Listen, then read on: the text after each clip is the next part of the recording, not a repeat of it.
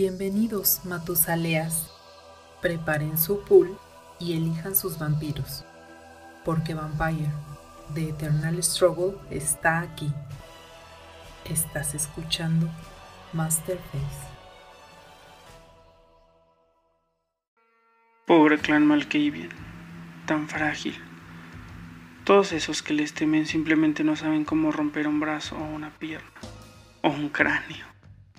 Pensaba Salinger mientras caminaba con tranquilidad. En su mano derecha un tubo sólido y manchado de sangre. En la izquierda el pelo rojo de Roger Farnsworth, quien a pesar de ser miembro de la Mano Negra había sido encontrado culpable de tráfico de información por el arzobispo, o simplemente víctima de un arranque de rabia. Suéltalo ahora. La voz de Drusila sonaba segura y demandante. Demasiado de ambas cosas como para ser tolerada. Todo lo demás fue demasiado rápido y extraño para ser entendido. Salinger no dudó un segundo en correr y golpear. Pero justo cuando iba a asestar el primer golpe, el fuego lo inundó. Sus ojos ardían por las quemaduras y por el recuerdo de la Malkavian escupiendo llamas. Una sorpresa que ni él ni nadie podría olvidar jamás.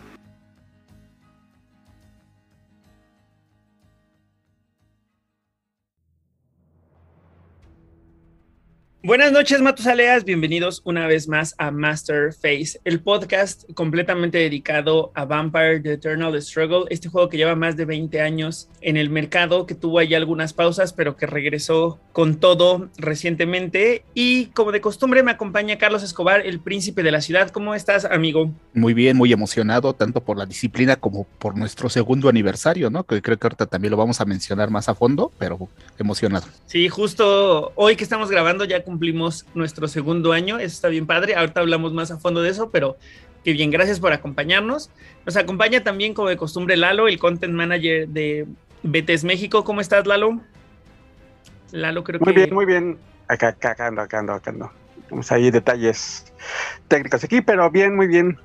Muy a gusto de estar ya en este marco de la celebración del segundo aniversario de Masterface. Gracias a todos los que nos han escuchado y que nos participan con nosotros. Ha sido un placer. Y que en general, eh, me, eh, creo que a mí en lo personal me gusta mucho compartir esta visión con todos ustedes, a lo cual agradezco y, y esperamos que muchos años más sigamos haciendo estas, estas transmisiones. Muchas gracias, Lalo. Qué bueno que nos acompañas una semana más. Aidan Rodríguez, nuestro aliado robado desde Juárez by Night, nuestro Diablery expert. ¿Cómo estás, amigo? Qué gusto que estés una semana más con nosotros. Muy bien, muy, gra- muy bien, muchas gracias. Estoy pensando cuántas veces tuvimos que pedirle a Lalo, casi casi rogarle para que viniera a grabar con nosotros. No, Ah, sí. nomás tratando de acordarme. Sí, me pregunto cuántos primeros capítulos grabamos sin Lalo. ¿eh? Hay alguien que, que lo tenga más claro que nos lo deje en los comentarios. O sea, entré primero, la trivia, entré yo a grabar que Lalo. Exacto, ro- rostaría más que Oliver a veces. Pero creo que el, el- yo debería de ir al último, bueno, o sea, de los, que, de los, de los programas deberíamos ir al último porque el que debería estar antes que yo debería ser la víctima. bueno, con la víctima, Aidan Rodríguez se refiere a Luis Jiménez, el vampiro más joven de nuestra cripta, pero que tiene más uno de Bleed y probablemente más uno de, de Hand Size, porque sabe muchas cosas. Nuestro estimado Luis, ¿cómo estás, amigo? Bien, bien. Aquí que se quiere pasar de listo el señor. Ya ni porque son terrenos ajenos que se No, invitado no. aquí en la casa. Eres el, eres No, el no, niño no. prodigio, eres el mero mero de aquí. Por eso digo que tú debes ir primero que yo en, la- en, la- en los, en las En presentaciones. las güey. menciones. Sí, claro, porque tú estabas aquí primero. Es que ¿Saben como? Oliver Eso- es tu fan, por eso. no, no, no, es que, que- siempre ha sido un tema para mí el orden, porque no sé realmente qué pesa más, si presentarte al principio o presentarte al final, porque o sea, realmente nu- nunca he tenido claro, eh, eh, y eso es real, o sea, en términos de marketing, no, no siempre significa lo mismo que te presenten pri- al principio o que te presenten al final. A veces que te presenten al final es como que se están reservando a la persona más importante al final, o a veces que te presenten al principio significa que eres el, el abanderado de la, de- del programa. Entonces, es difícil saberlo acá, lo único que puedo decir es que las presentaciones las hago más o menos aleatoriamente. Ah, ya. Yo pensé Y que era en orden alfabético, por porque Carlos, Lailbardo, Sí, sí, sí. Aidan, Luis. Ah, cabrón. Pero todo- no había pensado así. También he estado engañado toda mi vida. Y aún nos falta una presentación, porque esta semana nos acompaña uno de nuestros invitados más apreciados, que es Oscar Guerrero, desde las lejanas tierras de Chile, el príncipe Si eres príncipe, ¿verdad, amigo? ¿O ya te estoy poniendo un título allá? Tengo un título de más. Pero gracias por mencionarme, mencionarme al final. Muchas gracias. ¿sí? De nada, de nada. Ven, ven a lo que me refiero. Honor, yo honor a quien merece. tengo, tengo Pero, menos pero, edad, pero ya confirmamos que, que él lo, lo tiene todo extraño. Viene aquí a cambiarnos el nombre de las cosas, a usar expresiones raras. Con él nunca se sabe. ¿Eran Rodríguez u Oscar? Porque esa eh, descripción queda para ambos.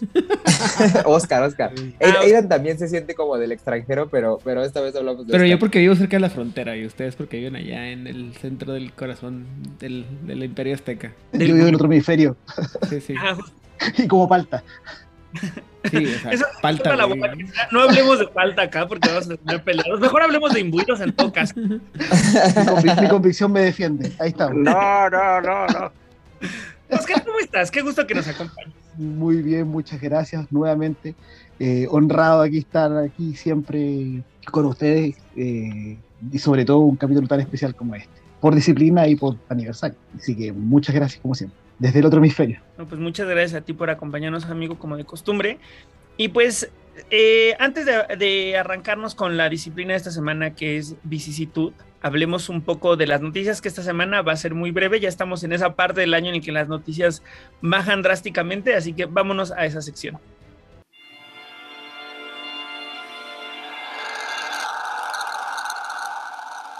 Noticias de la semana. Y nos arrancamos con la primer noticia de esta semana, que básicamente es la única, que de todo el tema de las de los torneos, ¿no? O sea, tenemos por ahí la liga, tenemos el, el na- el nacional, si no me equivoco, uno en Chile y también tenemos el, el worldwide. Entonces, ¿de cuál quieren hablar primero, amigos? Pues si el quieres del mundial, ¿no? Ah, bueno. Oh, El- la actualización Venga, de la liga, la actualización de la liga me Sí, parece. sí, sí, sí, sí. Sí. Pues esta este, este día fue este- la última jornada que tuvimos, la verdad que es la 17. Fue algo rara. En primera porque aquí nos tocó feriado y eso creo que y hubo cambio de horario, entonces eso creo que complicó un poco a los compañeros del otro hemisferio ahí, este, los amigos chilenos, porque ya son tres horas de diferencia ahí con nosotros, entonces pues cuando nosotros iniciamos aquí, ellos para ellos es medianoche, entonces pues ya está más pesado. Entonces, ahí hubo un pequeño desajuste, pero Luis lo armó muy bien. Se jugaron dos mesas, este, y pues aunque hubo puntos, pues básicamente las posiciones se, se quedaron muy, muy similares. Hubo mo- movimientos en la parte alta de la tabla. Sí, es que Y- hubo movimientos de que. Me estás diciendo la- que aunque hubo puntos, sigues abajo, ¿verdad, Lalo? Es eso. Van a decir que, estás Es a que un sí. pie. siguen las mismas cinco personas arriba, pero cambiaron de orden. Ah, Ajá. ¿no? Y eso significa que subiste de orden, este, No, significa que me bajaron uno.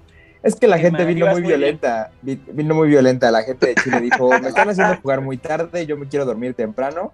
Y todo el mundo sacó, sacó Blitz. sus bleeders, Su mega sus blitz. cosas súper puerquísimas. Estuvo. Nuestra mesa duró media hora. qué raro, eso sí está cabrón. No, amigos, no, amigos. ¿Qué pasó ahí? Se dieron hasta con chilenos? el. ¿Cómo se llama? Con, Con el la zinc. cubeta. Sí, sí, Sí, sí, Sí, no, sí, no, sí, no. sí, sí, sí, sí.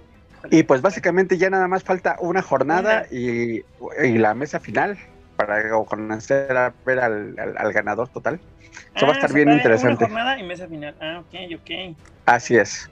Los cinco primeros este, van a jugar la mesa final. Que esperamos podamos transmitir y que sea un, un capítulo más de Noches de Monomasia. Ujú.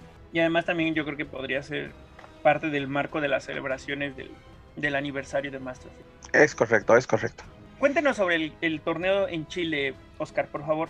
Eh, va a ser no el nacional, sino el sudamericano, el SAC, que hay plazo para inscribirse hasta el día 9 de noviembre, que es día, que es día martes, que cuando la gente escuche eso todavía queda un día, tal vez, y sería el fin de semana siguiente.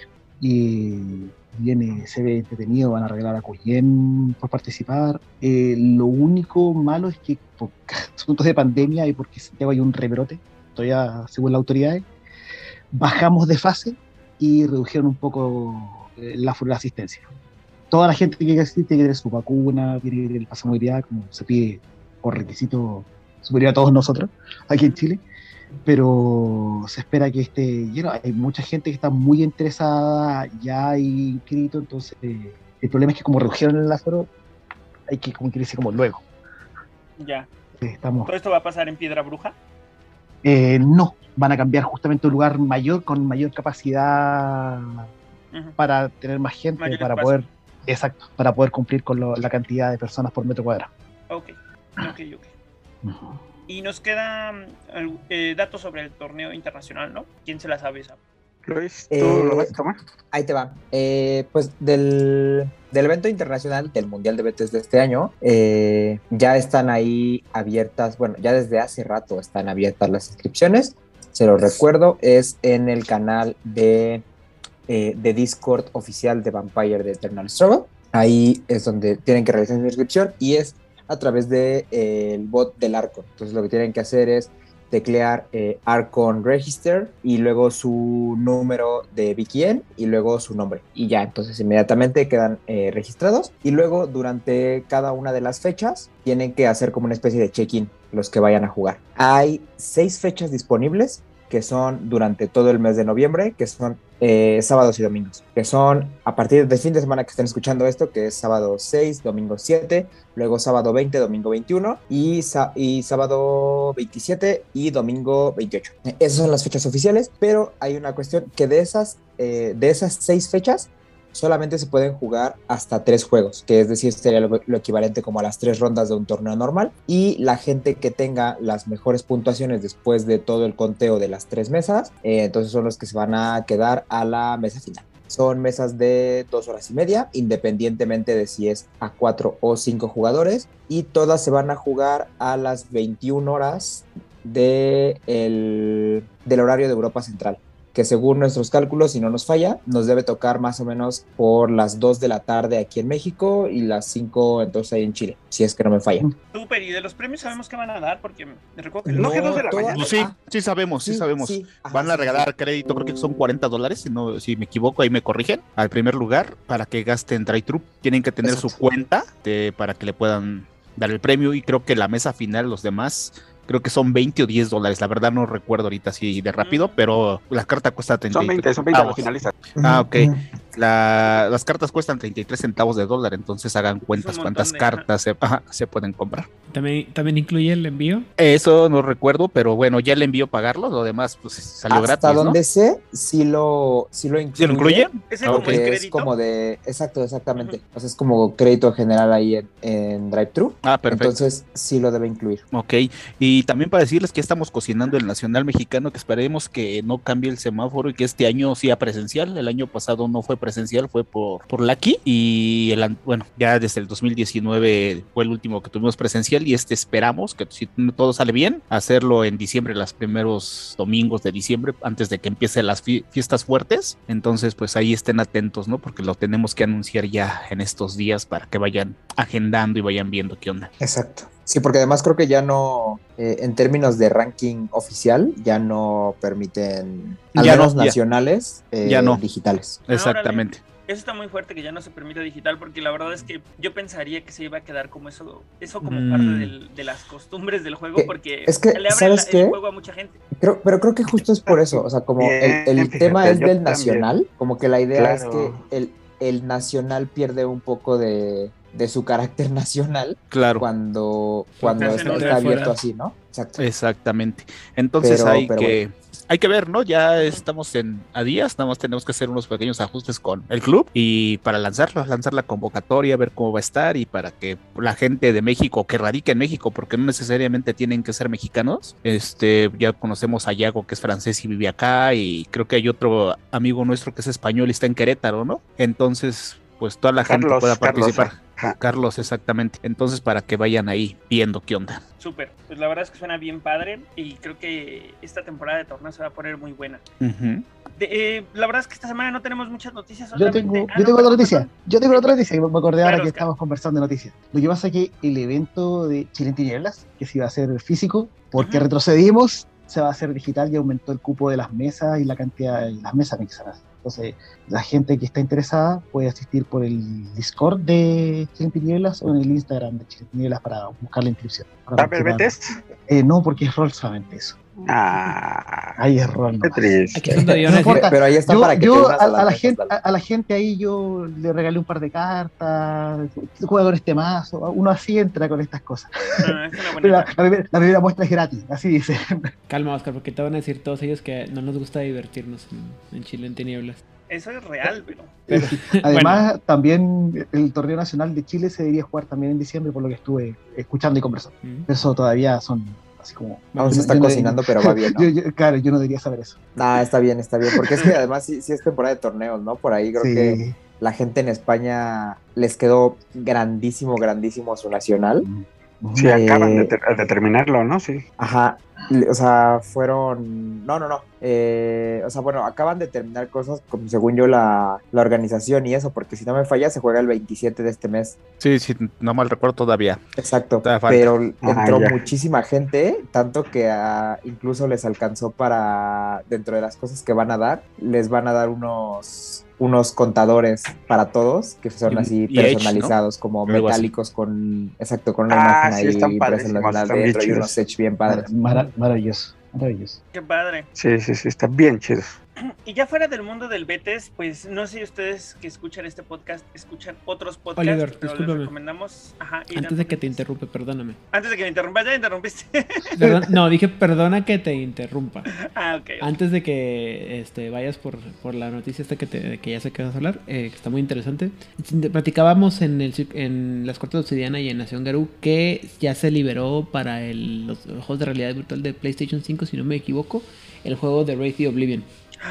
En este que es en realidad virtual, que estamos ahí como que viendo co- como que qué tan buena idea es que lo hayan liberado porque pues, pues sí, obviamente, porque es un juego que si está bien hecho, para estar hecho en realidad virtual, pues nos, eh, sí nos causa problemitas, ¿no? O sea, es un juego, eh, asumiendo, recordando lo que había dicho Odil, es este, es un juego que está totalmente basado en, para jugarse dentro del mundo de las sombras, el mundo de los muertos, en, de, de lo que es la En ambientación- Shadowlands. lo que es el Raid de Oblivion, y eso pues para todos aquellos que sepan de qué estoy hablando, pues es bastante tétrico, ¿no? Y se liberó en Halloween, supongo, ¿no? Sí. Como para, Sí, para sí. hacer coyuntura contextual. Pues, oye, qué padre. La verdad es que ese juego lo estaba esperando mucho. Tengo muchas, muchas, muchas ganas de ver ese juego. Sí, Yo- la yo- verdad es que yo, yo no le he entrado a la realidad virtual, pero me emociona un montón. Yo sí, Y pero no. además es que qué lugar, o sea, porque, a ver, Idan, ahí vas, ¿por qué? Por eso, o sea, si está bien hecho, qué pinche miedo, güey. O sea, porque Estigia es el, eh, o sea, el mundo de los muertos de, de Raid the Oblivion es un juego, es un lugar Sí, muy, un- muy, muy denso. muy denso. Entonces, eh, es lo que platicamos en, en la corte de Obsidiana y en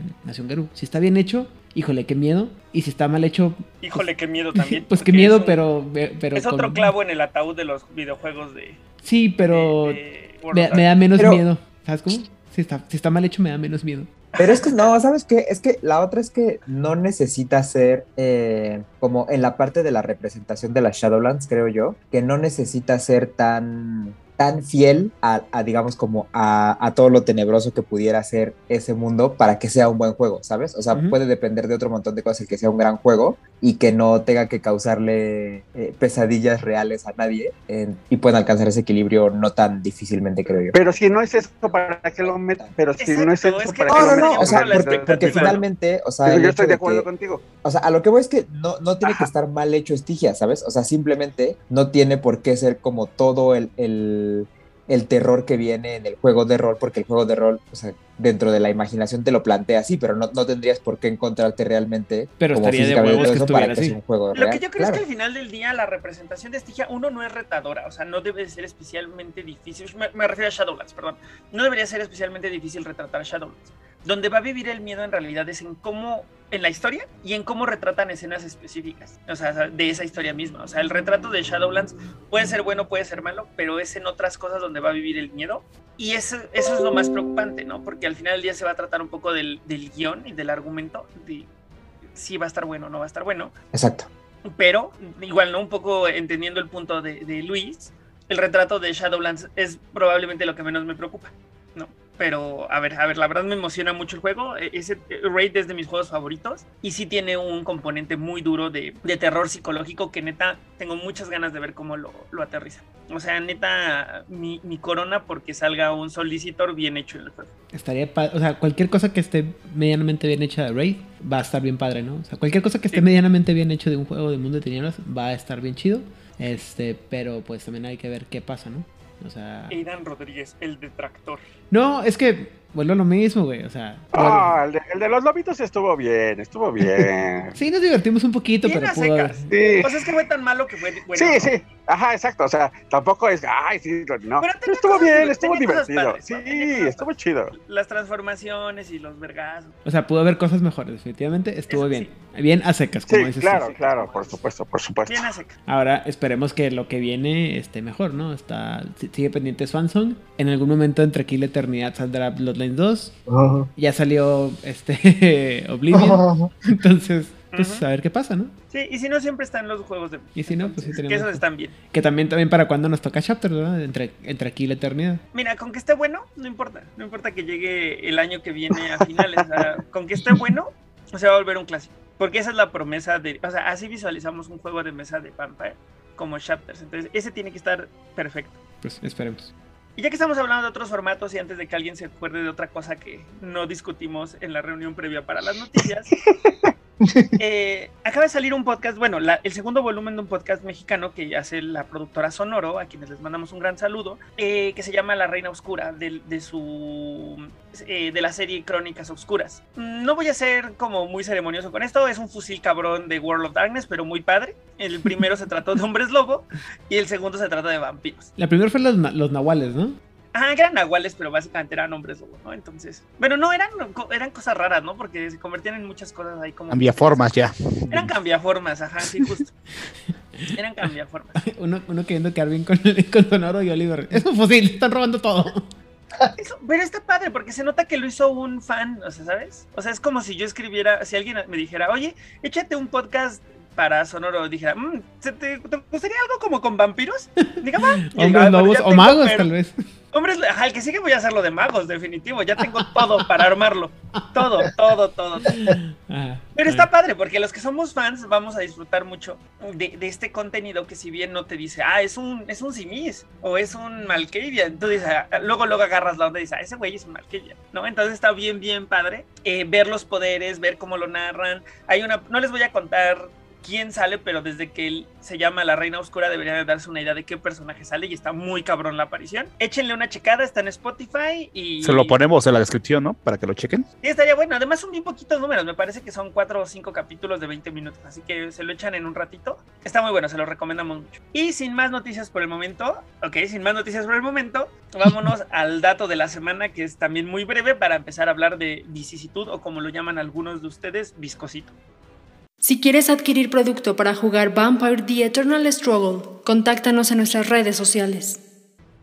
El dato de esta semana, amigos, es hay un vampiro y solamente un vampiro de las Bloodlines que no tiene la disciplina de su clan. Saben que y además es una cosa muy extraña porque también es un Winnie que de repente se convierte en otra cosa. Así que con eso ya supongo deben de tenerlo muy claro. Seguro Luis ya sabe quién es, pero le suena así de, de entrada así a golpe de, de la palabra decir quién es ese vampiro o en qué Bloodline está. Blood Brother, creo. No, todos los Blood Brothers tienen Ah, sí, tiene básico. Tienen tienen al menos básico.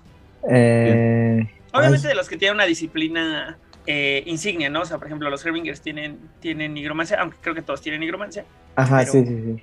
pero va por ahí. No, pero, ajá, exacto. Eh, No está, creo que No. está ¿no? No, los Nagaraya no, porque todos- Bragaraya no tiene Nagaraya tiene, insignia. no tiene insignia, porque tiene nigromancia. Ajá. Y, Ah, claro, que claro. tiene nada más ahí. El, el Winnie creo que nada más tiene nigromancia, exactamente. No, tiene Auspex. El chiquitito que pelea, Ajá. Sí. ese no cuenta, No, no tengo ni idea. ¿no? No, sí, No, sí es cierto. en curva. Sí es cierto. No, sí es cierto, sí es cierto, sí es cierto. Es hija de la cacofonía, es Emil, Emil Aro- Emelaru, exactamente. Ajá. Emelaru tiene Presence y Fortitud por dos y no tiene Melpomene desde que sale el juego. Claro, Pero- pero es la que lo va ganando.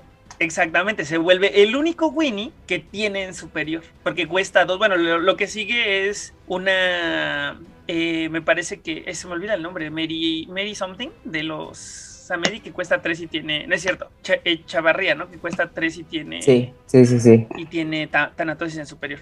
Sí, ese sería el que sigue, pero es la única de dos que también tiene la disciplina del clan en superior, eventualmente, ¿no? Pagando. Entonces, este vampiro es muy único porque no la tiene para nada cuando sale del juego, puede nunca tenerla, pero a través de un ejercicio de pool y transfers puede ganar superior en dos. Y qué feo que me despreciaste a, a Janet Langer porque ella es bien Winnie y la tiene superior. Pero Janet Langer, ¿cuánto cuesta? ¿Tres? Tres. Ah, no, perdóname, Janet Langer es un gran vampiro. Janet Langer, neta, es el vampiro que todos los grupos de las hijas de la cacofonía quieren. O sea, ese vampiro está cabrón, cabrón, cabrón, cabrón. Pero bueno, también me parece que Greer, Greer cuesta 3 o 4, la de los, la de los Kiasi, que también tiene mi, mi tercería superior y tenebración básica. Cuatro. 4, ¿no? Sí, sí, Sí, que cuatro. cuatro. Sí, claro, porque Ja- Janet Langer tiene una y otra, pero porque tiene un detrimento, ¿no? Por tres. Así es. Pues bueno, ese es el pequeño dato de esta semana y ahora sí vamos a hablar de BCC. ¿Quieres saber más sobre Vampire the Masquerade? Escucha Juárez by Night del Círculo Interno y descubre todo lo que tiene World of Darkness. Disponible en Spotify y otras plataformas. Aidan Rodríguez, ¿qué significa tener vicisitud en el juego de rol? Bueno, ¿qué significa tener vicisitud? Significa muchas cosas. Primero que nada, significa que eres un miembro del clan Simitsi casi, casi exclusivamente porque eran los. Era, es la disciplina distintiva de los miembros del clan Simitsi. Esa es la parte más básica. Luego está la parte en la que, ¿qué implica? Bueno, que significa que tienes una perspectiva única sobre lo que es la, la existencia y cómo experimentar la existencia. Y implica también que eres una persona que en teoría debería estar buscando una cosa llamada la metamorfosis, que es la trascendencia del estado vampírico hacia una cosa mucho más allá, eh, que, y que, se- que la cual se puede lograr, perdón, a través de la alteración de tu forma física y las percepciones que estás, este, percepciones, experiencias y, ¿cómo, se, cómo diríamos? Eh, inputs, este, eh, Impulsos. impulsos sensoriales que te pueden ayudar a comprender mucho mejor cuál es tanto la naturaleza vampírica y humana y cómo trascenderla. Entonces, pues los Simitsi eran conocidos por tener este, estas formas eh, físicas totalmente divergentes a lo que es la, el estándar humano con todo lo que eso pueda este, ejemplificar. Y digo, en la época de los 90 cuando el- la, la modificación física, los tatuajes y todo tipo de cosas no eran tan, tan normales como eran en este momento, como son en este momento. Pero también hay un tema por ahí, este, de, de una explicación de dónde viene y qué es lo que puede servir o ser la vicisitud, que habla sobre temas de literalmente invasiones de, de seres de otras dimensiones que vienen a, ¿cómo se llama? Infectar nuestra realidad a través de esta cosa que es esta disciplina que parece o no, o puede o no estar viva, consciente y buscando replicarse, que se pasa a través de la sangre y que le ha dado de una manera u otra una inmortalidad al fundador del clan, aunque él no fue el primero que se eh, infectó de esta disciplina, por así decirlo, y dependiendo de la edición que estés jugando y de parte, dependiendo de qué grupo de, jugadores seas, puedes o no estar muy de acuerdo con esta, con esta idea sobre que la- la disciplina perdón, es una enfermedad o es un ser semiconsciente que busca este, infectar todo aquello que, que ¿cómo se llama? Que puede tocar, ajá, que puede tocar o, alcanzar. Y una pelea de un, un tema, perdón, de ahí, de una pelea, una competencia o por el contrario, una relación simbiótica con esta criatura conocida como Kupala, que es parte de la mitología de los Simitsi, pero que también puede o no estar ahí como que, insisto, siendo simbióticos o enemigos o que pueden estar contrapuestos y que esto puede o no ayudar a que a dividir el clan entre el, el clan Simitsi como lo conocemos y el nuevo el viejo clan Simitsi, perdón, y entre aquellos que forman que tienen la vicisitud y aquellos que tienen eh, lo que se llama la brujería coldúnica, ¿no? Entonces es un embru- es un reborujo, es un chorro de cosas que pueden significar, pero pues básicamente significa que eres un bichito raro que te gusta cambiar tu cuerpo y te gusta la cirugía plástica sin dolor y sin bisturí y que te gusta aplicarla en, en otras personas y en ti mismo. Como parte de tu explicación, Irán Rodríguez, hay algo que siempre me ha llamado la, la atención de esta disciplina. ¿Qué es? Y es que mientras que muchas otras el nombre de la disciplina versus lo que hacen, hay una relación ahí interesante, o, o al menos directa, ¿no? Digo, sin contar las de las, las de las Bloodlines, ¿no? Pero Potence, Offuscate, Celerity, Auspex, como que todas dices, ah, ok, me hace mucho match lo que hacen con el nombre. Vicisitud en español es una palabra que significa una serie de eventos, a veces buenos, a veces malos. En inglés es una serie de eventos regularmente no buenos. Y como que siempre dije, ¿por qué esta disciplina se llamaría vicisitud? O sea, suena como muy poético en todo caso que, que le hayan llamado de esa manera, pensando lo que hace. ¿no? Entonces, no sé si antes de pasar al análisis tú tengas alguna teoría de por qué esta disciplina se llama visitud o si eh, eventualmente se pasó de tener algún nombre y esto de visitud fue un eufemismo que terminó convirtiéndose en el nombre con el que se le conoce la disciplina. Hmm. Pues no tengo idea, la verdad, no, según yo siempre se ha conocido con ese nombre, entonces creo que tiene que ver con el hecho de que la, las la vicisitud o las vicisitudes de la vida, como diría el poeta, es, no son lo que uno esperaba, no son lo que imaginaba. Entonces, eh, es el, esa idea, ¿no? Son cambios, es constantes y porque creo que tenían que buscar alguna cosa que sonara... Yo creo que más que nada iba por el hecho de que sonaba así como tétrico y perverso de que, hmm, prepárate, contempla los milagros de la vicisitud, ¿no? Y era, este, algo que sonaba medio raro en contraposición a, la protea, ¿no? Que era pues muy directo, ¿no? Lo que, lo que puede, como dices tú. La protea. Sí, lo que podías hacer, la disciplina de protean, perdone usted. No, es que me gustó cómo se Este, con lo que podías hacer y con lo que hace el nombre, ¿no? Entonces, no, no sé qué, cuál pudiera ser esa relación. Tienes razón, a lo mejor pudiera haber ahí una cosa, pero yo, yo más que nada voy al hecho de que siempre se se describe a los Simitsi como criaturas alienígenas, foráneas, extrañas. Entonces el hecho de la de vicisitud creo que va con ese sentido de que suena rimbombante, suena extraño, suena tétrico y suena como que a lo que te pasaría cuando te, encuentras a pequeños hombrecitos blancos, eh, digo, grises con ojos negros a mitad del camino cuando vas a tu casa por la noche, ¿no? El tema de los nombres de las Esos son Kiasit. Siempre se me ha hecho muy interesante el nombre de el, el porqué de los nombres de las disciplinas, ¿no? o sea, cómo terminaron llamándose como son. Digo, no es el tema del día de hoy, pero es un punto de partida para la vicisitud, ¿no? no, a mí, a mí lo que me llama un montón de la disciplina de la vicisitud y que se me hace un poco raro lo que decía Ida, ¿no? Que esta cuestión de alterarse el cuerpo no era como tan común como ahora. Eh, es que aunque la disciplina de la vicisitud en el rol está asociado con este clan que es como súper tradicional, ¿sabes? Y, de una, como que siempre están muy atados a, lo antiguo, eh, se me hace a mí la disciplina como más que más post-punk que tiene este juego, porque justamente en los 90 fue cuando empezó toda esta cuestión de la gente que quería volverse cyborg y la gente que... Eh, claro, todo el transhumanismo.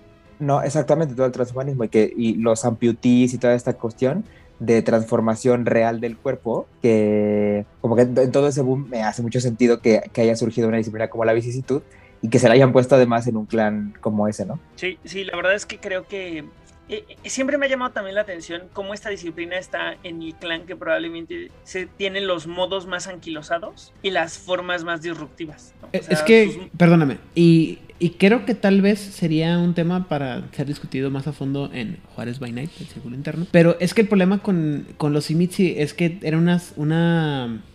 Pero ya no nos invitan. Oh, cuando quieras, te, he invitado varias veces, de hecho, que no me has querido aceptar la invitación es otra cosa, pero bueno, eso es aparte. El chiste con los, con la, con los Simitsi es que hay, una, hay un claro parteaguas entre lo que era los Simitsi hasta antes de la revuelta anarquista y lo que eran después de la revuelta anarquista, ¿no? Y mucho de eso tiene que ver con la diseminación precisamente de la, de la vicisitud. Por eso hay estas divisiones tan fuertes y tan grandes entre lo que es el clan. Y es un tema bien complicado y bien largo que muchas veces la gente no ignora, eh, bueno, no conoce, ignora, perdóname, y que eso hacía que fuera mucho más complicado hablar y entender el clan. Porque precisamente, ¿cómo es que una, un clan que estaba tan atrincherado en sus maneras antiguas y tradicionalistas, porque tenían esta propuesta tan, tan, ¿cómo se llama? Tan futurista, por así decirlo, tan hacia, hacia adelante. Pero también tenía mucho que ver con el hecho de que, o se, se juntaba mucho con el hecho de que eran una, una especie de nobleza tan alejada de la humanidad que sus formas de ser eran totalmente alienígenas a la raza humana común y corriente. Entonces, a ellos se les permitía o se les se esperaba que ellos fueran no solamente, eh, ¿cómo se dice? ¿Cuál es esta palabra? Este, ay, excéntricos en, en, su, en sus modales y en su forma de ser, sino en su forma física de ser, ¿no? O sea, es, es mucho de esta idea de cuando, insisto, en los en épocas antiguas en las que Europa del Este era un lugar totalmente desconocido, en los que había cosas que nadie sabía que, eran, ¿no? Y de repente eh, te llegaba, pues, eh, todas estas culturas, quiero decir como punk 2.0, ¿no? O sea, cuando realmente eran esta gente que sí andaba con, ¿cómo se llama? Con alfileres atravesándose la cabeza y las modificaciones físicas que ahora son muy conocidas, pero que en su momento eran cosas que solamente ocurrían en lugares muy, muy lejanos, ¿me explico? Como un video de Marilyn Manson. Ándale, como un video de Marilyn Manson, así, o sea, cuando veías el, Sí. la primera vez que ves The el video de Beautiful People, te quedas tú como que, what the fuck? En su momento, ahorita lo ves y dices tú, eh, Ah, Ajá. otro video con freaks. Ajá. Entonces, ese tipo de cosas pasaba con los Simitsi, que eran un clan de contrastes muy fuertes y de puntos contrapuestos muy, muy fuertes que se tenían que ver, mucho que ver con, con ¿cómo se llama? Con reflejada a través de la disciplina, ¿no? Por ejemplo, hay una imagen de Sasha Vicos que te explican que Sasha trae, tiene como 10 o 15 bocas que hablan al mismo tiempo. Y eso es una cosa muy disruptiva, porque por un lado tienes una persona que te va a hablar de una manera muy educada, muy fina, pero que te está gritando en, en un coro de voces al mismo tiempo, ¿me explico? Ujú. Es como, como el, el exotismo del, del orientalismo, como dirías ahí, el oriente, lo exótico. Y Ándale. pensando, ju- Ujú. y pensando justamente que el, el mundo eslavo, que es donde se inspiran los, los, los, los son eh, los ch- chimiche, en realidad es como se nombra, eh, estuvo dominado por el Imperio Otomano. Ajá. Entonces también era como lo exótico de Oriente. Exacto, es que es como lo exótico de Europa, ¿no? Entonces, eh, justo así se sentía el clan. O sea, que, que creo que a lo mejor estamos un poco llevando la plática por el terreno muy del rol, porque definitivamente este clan, eh, eh, probablemente de los, de los capítulos de Juárez by Night que más me iluminaron fue el del clan Simis, porque es el clan que más dudas genera, ¿no? Cómo su antediluviano termina a- engendrando este clan. Es más, ¿quién diantres es su antediluviano? Es una historia muy grande, muy profunda, con un montón de preguntas, por lo cual aquí desafortunadamente nos toca redirigirlos al, al podcast de Juárez by Night para que profundicen en este tema, porque ya es tiempo un poco de que nos empecemos a clavar en las tarjetas, porque hay mucho que platicar. Entonces, antes de arrancarnos con el análisis semana con semana, toca preguntarnos, ¿vicisitud es una disciplina de qué? Y me gustaría empezar un poco con nuestro invitado, Oscar, que nos cuente el cómo visualiza esta disciplina y por qué le gusta, porque supongo que si está aquí es porque es fan. Uy, eh, es una película, pregunta súper complicada, porque la primera impresión que tuve yo de vicisitud cuando vi las cartas era una disciplina de combate, pero con el tiempo, a medida que envejeciendo el juego, eh, le han dado muchas cosas. Puedes sangrar con vicisitud, puedes tener sigilo con vicisitud, puedes hacer, eh, bueno, combate, eh, jugar eh, Reiner es una cuestión no sé si todavía mantiene la idea como una disciplina de combate, pero así fue como la conocí yo en carta. Ok, ¿tú qué opinas, Carlos, príncipe de la ciudad? Yo creo que es una disciplina de combate, ¿no? Y creo que pasa lo mismo con, con este, con Tamaturgia que hablábamos la semana pasada, ¿no? Es una gran disciplina de combate, sí, pero es un gran apoyo para los clanes que la llevan, ¿no? Hemos visto Ujú. Tremer, hemos visto obviamente los Simis, que es su disciplina, pero que te llevan a ser una disciplina muy violenta, ¿no? Porque aparte hay combate, pero este combate es muy violento, grabados, agravados y ves Simis en la mesa y sabes que va a haber agravados, sí o sí, a diferencia del Potens, ¿no? Que el Potens pues te puede hacer mucho daño, pero nada que no puedas sortear con fortitud. Acá te hacen agravados, te presionan y si no tienes las cartas para prevenirte round por round, pues igual no la cuentas o te aplican un roster, ¿no? Es que justo como que la diferencia es decir, me voy a torpor versus me voy a quemar. ¿No? Creo que Exactamente. Me voy a ir a torpor y protean y especialmente virtudes me voy a quemar. Exactamente. ¿Alguien opina diferente? ¿Alguien piensa que es algo diferente a una Yo, de yo, combate? ¿cómo, cómo, cómo Yo- me yo dejan sabía, aquí yo sabía. Por favor, Luis, por favor. Vicisitud es la toolbox, o sea, para mí es la toolbox del juego, la única y verdadera que sí hace todo lo que quieras. Amplía tu, tu argumento, por favor. Es que, ¿sabes qué? Lo que, lo que yo siento que hace a, a Vicisitud la toolbox del juego es sobre todo sus cartas que son en combo, ¿no? O sea, que, que tienen una cosa a básico y otra cosa completamente distinta superior, ¿no? Entonces, eso a mí me hace pensar que es más toolbox que cosas como el Protean, porque el Protean regularmente es como, bueno, a básico y a superior hacen lo mismo, ¿no? Eh, entonces, por mucho de que haga muchas cosas, necesitas un montón de cartas diferentes para de verdad hacer esas cosas. Pero en cambio con la vicisitud, en una, carta, en una sola carta tienes combate y tienes sigilo, en una sola carta tienes bleed y tienes sigilo, ¿no? En una sola carta tienes maniobra y tienes agravados, o sea, entonces por muy pocas cartas puedes hacer una infinidad, infinidad de cosas. Ok, ok, ok, me, me gusta tu planteamiento. Vamos a analizar las cartas y platiquemos al final qué opinamos, ¿no? A lo mejor nos cambia la perspectiva, a lo mejor, a lo mejor no, ahí vamos viendo. Así que cuéntanos, Luis, ¿cómo te gustaría que analicemos las cartas de visitud esta semana? Bien. Eh, Pues mira- Me ignoró. sí, exacto, eso es lo que te iba a decir. Alguien se brincó aquí. No, pero es que yo dije, alguien opina diferente y como Lalo Y dijo, no dijo nada, yo asumí que él también decía que era... Todavía no acaba la liga, eh, tranquilo. A ver, no, per- perdón, Lalo, estábamos ensayando para Afterliga, pero dinos, ¿tú qué opinas? Este, eh, yo en esta ocasión coincido mucho con Luis. Efectivamente, creo que la versatilidad es la etiqueta de la vicisitud. O sea, aunque su combate es muy potente, creo que tiene unas bellezas de carta que no son de combate, que les permite tener esa posibilidad de hacer un montón de cosas que ni siquiera el Protean puede hacer. ¿eh? O sea, la verdad es que me atrevería a decir que ni el Protean puede hacer. Y, y vienen en las cartas que no son estrictamente de combate. Sí tienen un combate muy duro, sí, por supuesto. Pero este tiene unas cosas que hacen más, que, que las que, hace que sean mucho más creativos y más sorpresivos los mazos de vicisitud. Ok, pues mm, no sé, o sea, de mi lado, yo la verdad es que también la visualizo como una disciplina de combate, pero porque creo que su combate es muy pesado. Pero estoy completamente abierto a cambiar de opinión después del análisis. El Club de los Juegos de Mesa, la Casa del Betes en México. Síguelos en sus redes sociales. Así que ahora sí, cuéntenos, eh, Luis, por favor, ¿cómo, ¿cómo te gustaría que empecemos el análisis de esta disciplina? Muy bien. Eh, pues mira, la verdad es que extrañamente de vicisitud son poquitas cartas. Eh, son 30 cartas de las cuales nos vamos a saltar una, dos, tres, cuatro, cinco porque son anarcas. Y luego en el combate, que son la mayoría, nos vamos a saltar igual yo creo que varias porque va a pasar un poco como en taumaturgia. Entonces, la verdad es que yo creo que no, no está mal que aquí sí nos vayamos en orden y ya nada más resaltamos cuáles son las buenas buenas, ¿no? Me late. Entonces, mira, de acciones está fácil porque tienen básicamente tres acciones y eh, extrañamente no están muy top, ¿no? O sea, sus cosas top están en otro lado, pero hay una que sí está muy interesante. Ahí les va, que es el Soul Decoration. Soul Decoration es una amalgama que es, Cartota. cartota, que es Offuscate Vicisitud. Eh, es una acción a más uno de sigilo, a básico es Bleed.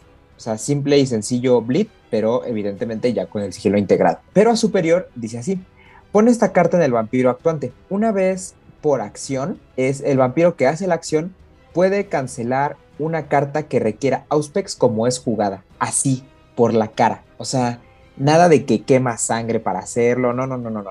O sea, simplemente tú porque puedes, una carta de Auspex que a ti no te guste, la cancelas. Brutal. Mm, esta carta no es nada común. Claro. Tengo la impresión de que, de que no la vi mucho. O sea, creo que tengo una, pero en general no es una carta común, ¿no? O sea, o, Mm, Sí era común en Kindred Most que- Wanted. ¿en Exacto, serio? esto es que era común, pero solamente se imprimió ahí. Solamente se imprimió en sentido. Most Wanted. ¿Quién dijo que la quería o qué? ¿Cómo qué? Yo, yo, yo quiero. Ah, ok. Sí, No es, que, es, que sí está, es que sí está bien envidiable. Sí. Sí, Sí. está buena. Brida uno de sigilo, desde ahí ya suena bien. Y lo de adelante está bien padre. Pero esta carta, lo que sí recuerdo es que llegó con el spread de, de mm, vicisitud en los Malkavian Antitribu. Es Porque correcto. recuerdo que llegó como con Gravitnir, llegó con Luca. Sí, llamaba Luca, creo que sí. Luke, ¿no? Con Luke, con Luke. Ajá. Sí, sí, sí. Con Drusila. Entonces, y ya después mm, recuerdo que llegaron algunos, o había como un par de. Offuscate, pero Lady Sara y Laika. Ah, exacto. Lady Sara Exactamente. y Laika llegaron después. Y creo que Lady Quedaron. Sara sí tiene superior, ¿no? Las dos. Así es. Y de hecho, por si quieres el dato, solamente hay seis vampiros en todo el juego que tienen ambas a superior de forma natural. Órale. Que son dos simis, un Malkavian antitribu, un Malkavian normal, un Gangrel antitribu y una Tremer que es Mistress Fanchon. No manches, qué locura. Qué Sí, locura. así es. Yo tengo mi mazo de Unmada con vicisitud. Claro, un Bien, bien, padre. Es una gran carta, la verdad. Sí, y lleva dos de, y lleva cuatro. Sí, es que sabes que la onda además es eso que no te restringe a que solamente puedas llevar una.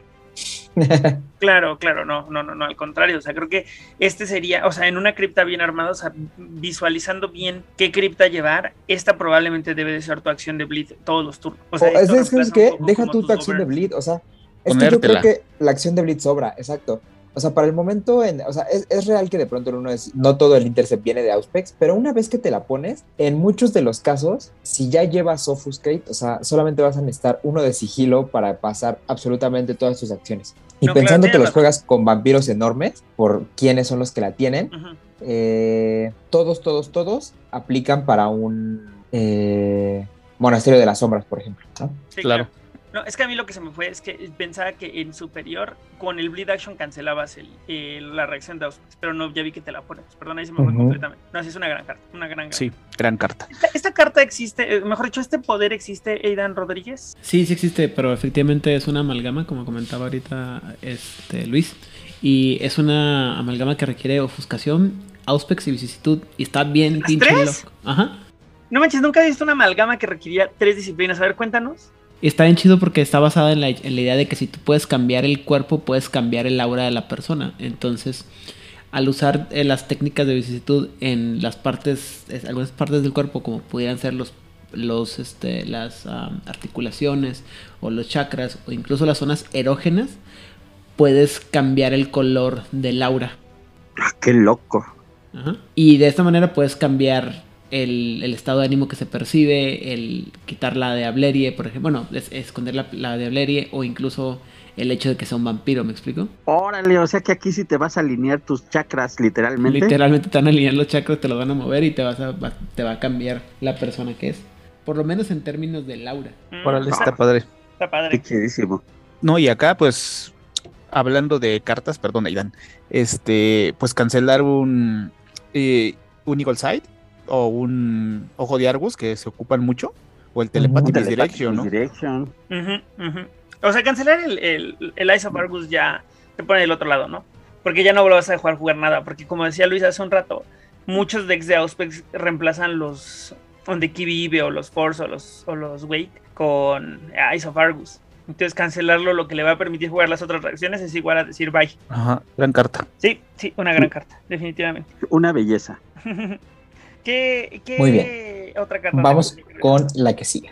eh, que es el Root of Vitality. Es una carta, pues, extraña, pero ahí va. Otra belleza, otra belleza de carta. Extraña, ¿no? O sea, ahí va. La, la- la voy a leer, la voy a leer. Root of Vitality es una carta que no cuesta nada. Va con más uno de sigilo y es. eh, a básico, rescata a un vampiro de torpo. A superior, eh, mueves un, contador de vida del banco a un aliado que tenga menos vida que con la que inició. Me parece una carta extraña porque no, o sea, le veo como una utilidad muy rara. O sea, rescatar un vampiro de Thor porque no cueste nada es interesante porque además no te restringe que sea uno tuyo, pero al mismo tiempo siempre va a ser una acción como viene marcada aquí, o sea, que es indirecta y además uno de sigilo. Entonces, de pronto, rescatar a Mesa Cruzada, si no me equivoco, eh, si lo haces con esto, es una acción indirecta más uno de sigilo.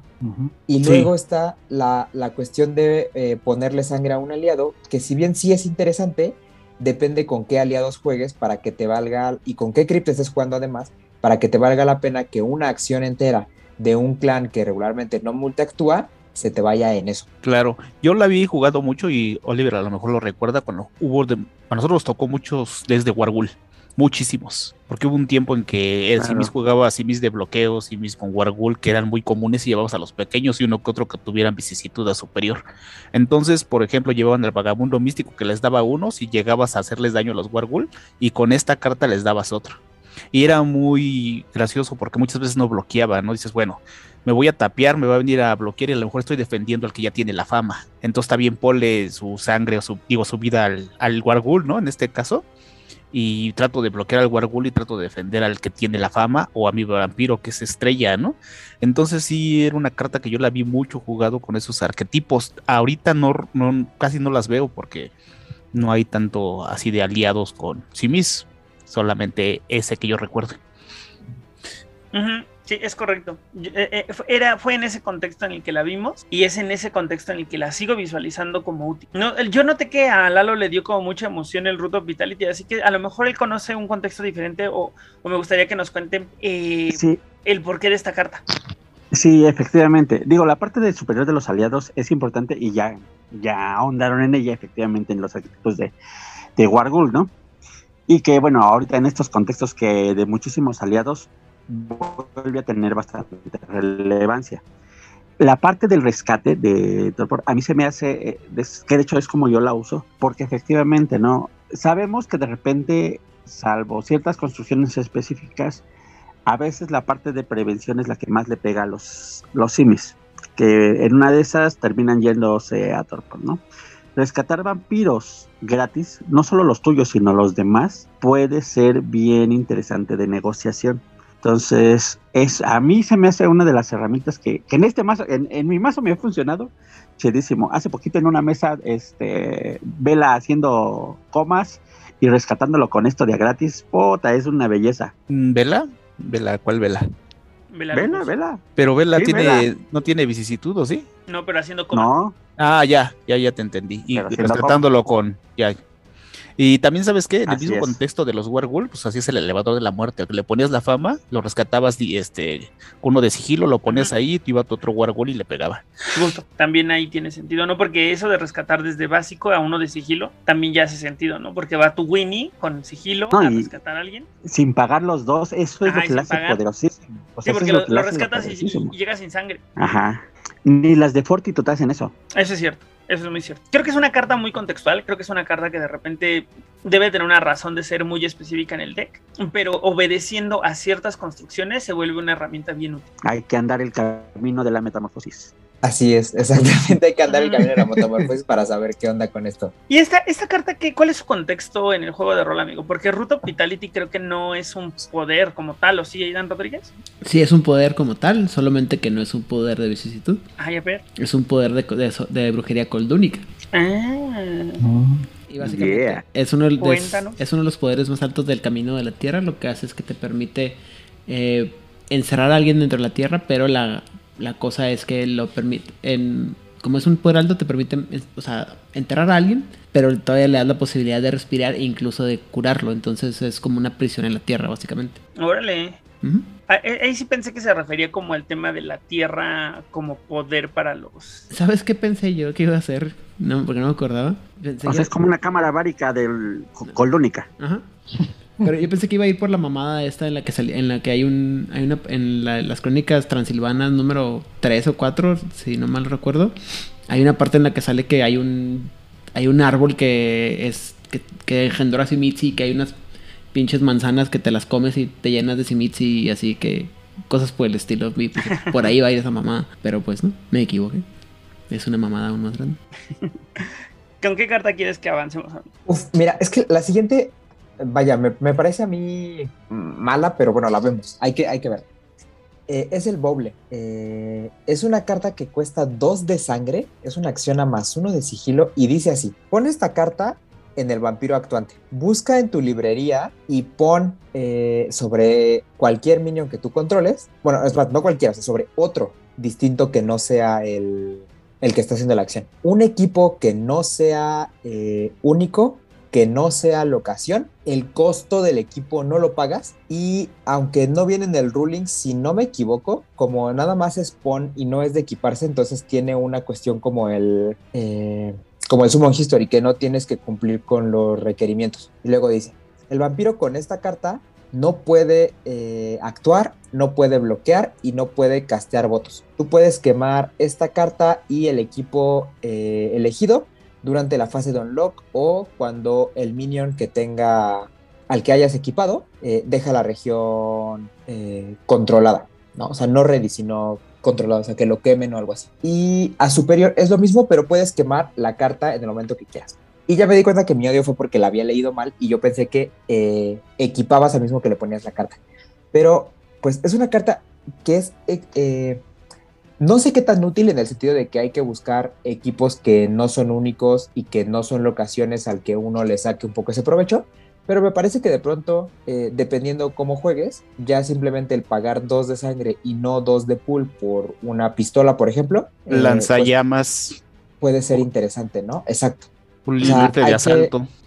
Hay que buscar bien qué le vas a poner y tener en cuenta que vas a dejar ahí a un, Unos a un minion sacrificado, ¿no? O sea, un poco como en el, como en el Aura Reading. Ujú. Eh, pero sí, puede ser, puede ser interesante. Es como muy del, del momento de Wizard esta carta. Unos combos raros. Ajá. Sí, totalmente a de los acuerdo. combos raros. A lo, a lo Magic. Exacto. Ajá. Es cuando Vampiro Magic es como raro. Ujú, exacto. Pues es que a día de hoy simplemente habrá que, pues habrá que buscar qué, con qué cosas sí funciona y con qué cosas no. Sobre todo a mí lo que me da es buscar entre cuáles son a los equipos a los que no tendrías acceso, pero la cuestión es que muchos de ellos o sí son únicos o cosas así que, que no le renta tanto. Pero como dice Carlos, antes de que estás pagando un lanzallamas que cuesta 4 de pool por 2 de sangre, pues ya puede ser interesante. O uno si tienes el rifle- pad. Esa del rifle de asalto está, está interesante, ¿eh? La del rifle de asalto está interesante. AK-47. Naka. Andas muy violento el día de hoy, Carlos. Yo no es el juego. Es Este, sí, sí. Pero solo te podrías poner una. O sea, si vas a agregar un vampiro, creo que el más pequeño que tiene vicisitud es de 4. O sea, dices, Eh, estás no, pagando. hay desde, No, hay desde, desde- dos desde que tengan dos, vicisitud. ajá. Ajá. Es que la cuestión es que Olga. Ah, Exacto, claro, o claro, sea, claro, es que claro. si ya lo vas a sacrificar, Ah, básico. la neta es que la- tampoco te duele Ajá, que sea en el unlock, ¿no? O sea, no, no te duele tanto esa restricción de en qué momento la quiebras. Entonces, en el grupo 2 y 3 tienes vampiros de 1 y de 2 que tienen vicisitud básico, ¿no? Horatio, Horatio. Cristín Boscachi y Olga Triminov. Ah, usé la rara de Sabbath, Sabbath War y tercera. Exacto, exacto, exacto. O sea, sobre todo, yo creo que están en el. Sobre todo los que son de capacidad 3 que están en el grupo 4, me parecen los adecuados, ¿no? Porque esos sí, o sea, la pagan, además son simi, se benefician de paz, entonces, bien, ¿no? Se puede agarrar un hueco, ¿no? Para meter un par. Exacto. Si llevas equipos, claro. Yo creo que aquí la cuestión es cuál va a ser eh, el vampiro estrella que vayas a escoger, porque regularmente, o sea, yo me lo imagino en la construcción así, ¿no? O sea, donde vas a tener un vampiro grandote y unos chiquititos así de vicisitud que le van a hacer un poco, eh, pues, la segunda. Habría que hacerle una construcción específica a esa carta. Sí, ¿no? es correcto, porque, porque usualmente un mazo sin o, o- Casi no usa vicisitud, equipos. Claro, y, y los que usan son la mansión, eh, usa el hueso, pero Sí, cosas muy específicas. Entonces tendrías que construir un mazo solo de caso. Por eso veo, lo veo como un combo raro de Magic, del Ajá, momento de Wizard sí. de, de vampiro, Sí, como intentar estoy de unas acuerdo. dinámicas distintas. Pero, Tal vez ¿sabes beneficiado en por quién, un- Quizá a lo mejor, ejemplo, a, Rotten, a lo mejor sí. probar con Black Han, a lo mejor probar con Black Han. Claro, sí, ahí sí, ahí sí, ahí. A mí, a mí me da más bien, por ejemplo, en, en vampiros como Vlad Tepes, ¿no? Que, que, te- que puedes hacer un montón de locuras porque puedes usar cartas que, de títulos y de sectas que tú no, que tú no poseas, entonces a lo mejor pues lo haces muy toolbox y le metes equipos porque a lo mejor no todo lo va a estar jugando de disciplinas, cosas por el estilo, ¿no? O de plano que simplemente quieres la vicisitud para eh, llevar a tus chiquitos de vicisitud para que a tu Anson o a tu Aneke le pongas rifles de asaltos que están baratísimos. Sí, creo que se trata un poco de encontrarle el espacio correcto, pero de nuevo se siente estas cartas que son una- un recurso muy padre si encuentras cómo usarlos bien. Exacto, exactamente. ¿Quieres que avancemos con otra carta, amigo? Ah, no vas a preguntar qué significa esto. Ay, perdón. Sí, Aidan. Oye, Oliver, ¿los quieres? por No, no, ya no. Ah, pues entonces. Te creas. Dorado exitosamente nuevamente. Lo que pasa es que, bueno, eh, eh, tiene mucho que ver. Creo que el, el problema por que están batallando un poquito en entender cuál es el chiste de la carta o por qué se siente tan rara es por lo que significa la carta. Una bubble es una baratija, es algo que no tiene valor. Entonces, al usar esta acción, lo que pasa es que estás convirtiendo cualquier equipo en una, en una baratija, le estás bajando el valor, ¿no? Al, al costo de uso. Ujú. Entonces lo que estás haciendo es eso, estás denigrando un objeto que pudiera ser algo importante a decir, ah, es cualquier cosa, güey. ¿Sí me explico? Claro, qué interesante porque la ilustración te hace pensar como que la Órale. vicisitud llega a tal punto que literalmente su, su brazo lo convierte en un hacha, ¿no? Ujú, Pero básicamente lo que está, lo que está diciendo es como que lo está, lo está quitando, ¿no? Se está quitando. Ajá, sí, como que, como que una- quitas el... No sé, a mí, a mí se me hace como que le quitas este valor casi como súper sacralizado del cuerpo y entonces lo conviertes en cualquier porquería para aventar. Está medio rara la, la, la, la imagen, pero pero bueno, también. Yo no soy muy, muy fanático de mucho del arte de Spencer, entonces, bueno, cada quien. Ush. No todo, hay algunas partes que son unas cosas que son muy buenas y muy icónicas dentro de Vampiro y la Mascarada, no todas pegan. Sí, así es, así es. Tiene, tiene el sabor de Sabbath, eso sí, ¿no? Ay. Pero bueno, vamos con la que sigue, porque esta que sigue sí es una cartotototota. A ver. Eh, pasamos a los modificadores de acción y es nada más y nada menos que el Changeling. El Changeling es un modificador que no cuesta nada, a básico es más uno de bleed, a superior más uno de sigilo. O sea, Otra belleza, otra belleza. belleza de carta. Llegó, ¿no? Llegó en el sábado, o sea, llegó desde un principio, ¿no? Sí, de las primeritas que llegó. Changeling. Sí, esta es muy vieja, muy, muy, muy, muy vieja. Y la verdad es que efectivamente es de lo que se necesita. O sea, es un poco estas cartas que le daban, que te hacían dudar, ¿no? De decir, no es todo combate, ¿no? Porque es sumamente útil. O sea, lo que hace está muy padre. Creo que no lo has leído todavía, ¿no, Luis? Entonces, para. No, ¿cómo no? Sí, bleed a básico, más Ah, uno sí, de bleed bleed a a básico, más básico uno de y este, superior pues sí, perdóname, sigilo, perdóname. claro. Es que, ¿sabes qué? Sigilo. O sea, justo es eso, o sea, es una carta que no cuesta nada y volvemos, o sea, en la simpleza está la belleza, o sea, que por nada tú tengas esa flexibilidad es genial, o sea, estás bleedeando más uno de bleed y es un bleed que vas a llevar seguro en un clan que originalmente no tenía Deep Song, ¿no? Y que tu única manera de aumentar tu bleed, si no era con esto, era con Pulse of the Canage. Pulse of the Canalla, exactamente. Entonces, la verdad es que el Changeling súper bien. Y la otra es que justo, o sea, eh, con esas disciplinas, ¿de dónde vas a sacar sigilo? Exacto. Y, y ¿No? que, ten- que el sigilo venga en superior también hablaba un poco de qué era lo que necesitaba, ¿no? O sea, dónde estaba realmente la fuerza de la disciplina. O sea, dicho, la fuerza de la carta. O sea, la necesidad que tenía que cubrir era cómo le hago para ponerme mis Ravens y que me agarren y me peguen. Bueno, no me van a pegar a lo mejor mucho, pero no me van a dejar equipar. ¿Cómo hago para traer mi Wargul? ¿Cómo hago para traer mis equipos? ¿no? Entonces ahí estaba un poco el, el- el- el- la, la necesidad de subsanar, pues. Yo creo que esta es una carta básica que va en cualquier mazo de vicisitud. Sí, exactamente. uno pone- Totalmente de acuerdo. de Exacto, acuerdo. no. Siempre Tú llevas vicisitud copias, Y lo primero que metes es cuatro Changelings. Exacto. Sí, claro. Y ya una vez que, que cumpliste con lo que tenías que hacer, no se desperdician porque se van a convertir en Blitz. Exacto. Así es, así es. Entonces, muy, muy buena la carta. Muy buena, muy buena. Esta sí se me hace muy diferente a la a Protean. Porque Protean, aunque tiene cosas que en superior te dan sigilo, no tiene nada que se sienta como, Nada como que te esta dé carta específica. ¿no? Nada que Totalmente. Pro- no te da bleed. Exacto, exacto, exacto. Muy El bien. Changeling ahora, después de que se estuvo hablando de, de Radu Bistri, ya entendí por qué podría darte bleed, ¿no? El, eh, vicisitud, pues. Lo que hacía con Radu Bistri con la, con la vicisitud que se iba haciendo viejo a través de la vicisitud hasta que llegaba un punto en que cambiaba como de personalidad y de nuevo se volvió otra vez joven. Se me hace una idea bien padre. Muy, no sé muy si padre. Rodríguez quiera contar brevemente qué hace Changeling, que es como un poco el, el, el, el corazón de la disciplina, ¿no, amigo? Ah, caray, perdóname. Que estoy Que si quieres contarnos qué hace Changeling. ¿Ah, es un poder esto? Qué loco. Según yo es el poder, con- es, Es que- es como se le llamaba en alguna edición a, a Fleshcraft, con el que te podías cambiar los rasgos. Ah, pues me supera, la verdad. Yo iba por el lado de, del nombre de lo que significaba, pero. mm, ok, muy bien. Está Ah, ok, bien. bueno. O ¿Qué otra carta, Luis? Muy bien. Vamos con la que sigue. Esta se siente como un poquito mucho más situacional, pero muy fuerte para justamente cosas como los barguls, que es eh, la lobotomía. De nuevo es un modificador que no cuesta nada, pero solamente lo puedes usar cuando reclutas a un aliado. Y lo que pasa es que lo haces, eh, bueno, más bien que no le afectan a ese aliado las acciones de- ni de Dominate ni de Presence. Pero a cambio tiene menos uno de Bleed, no puede usar maniobras y a básico el aliado se gira. A superior eh, queda enderezado normal. Es una carta que se me hace interesante eh, justo por eso, o sea, porque al final del Presence y del Dominate pues te protege, ¿no? O sea, ya no te los vas a robar con... Ni con Entrancement, ni con.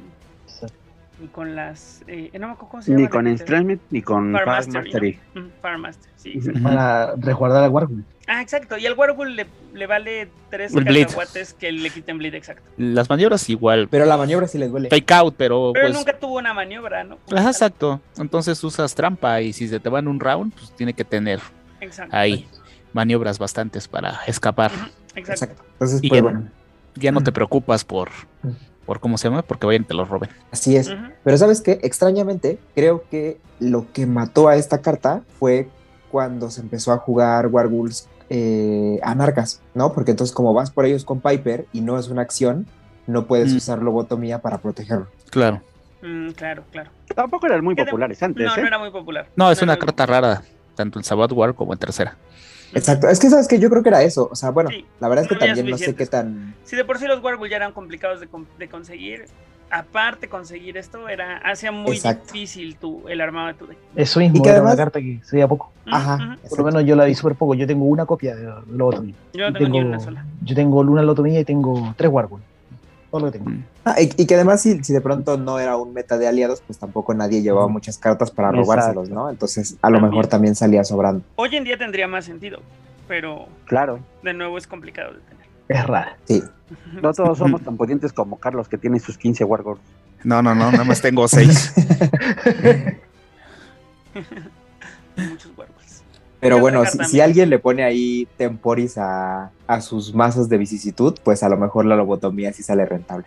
Mm, Eh, muy bien. Vamos con otra de las que sí, de nuevo, o sea, muy, muy top. Eh, bueno, no, espera, la voy a dejar para el final porque como es combo y ya se empieza a meter con el combate, vamos a leer primero esta otra, que es el Maleable Visage. Es una modificadora que cuesta uno de sangre y dice, solamente utilizable por un eh, vampiro que esté ready y que esté desgirado. Y lo puedes usar cuando un aliado que tú controlas es bloqueado antes de que el combate inicie. Ese combate se cancela, eh, desgiras al minion que está, que está actuando y el vampiro que está modificando lo giras. Eh, dice, este vampiro entra en combate con el minion que bloqueó. Y a superior dice como arriba, pero también utilizable cuando un vampiro que tú controlas es bloqueado. Ok, a ver, esta la voy a volver a leer.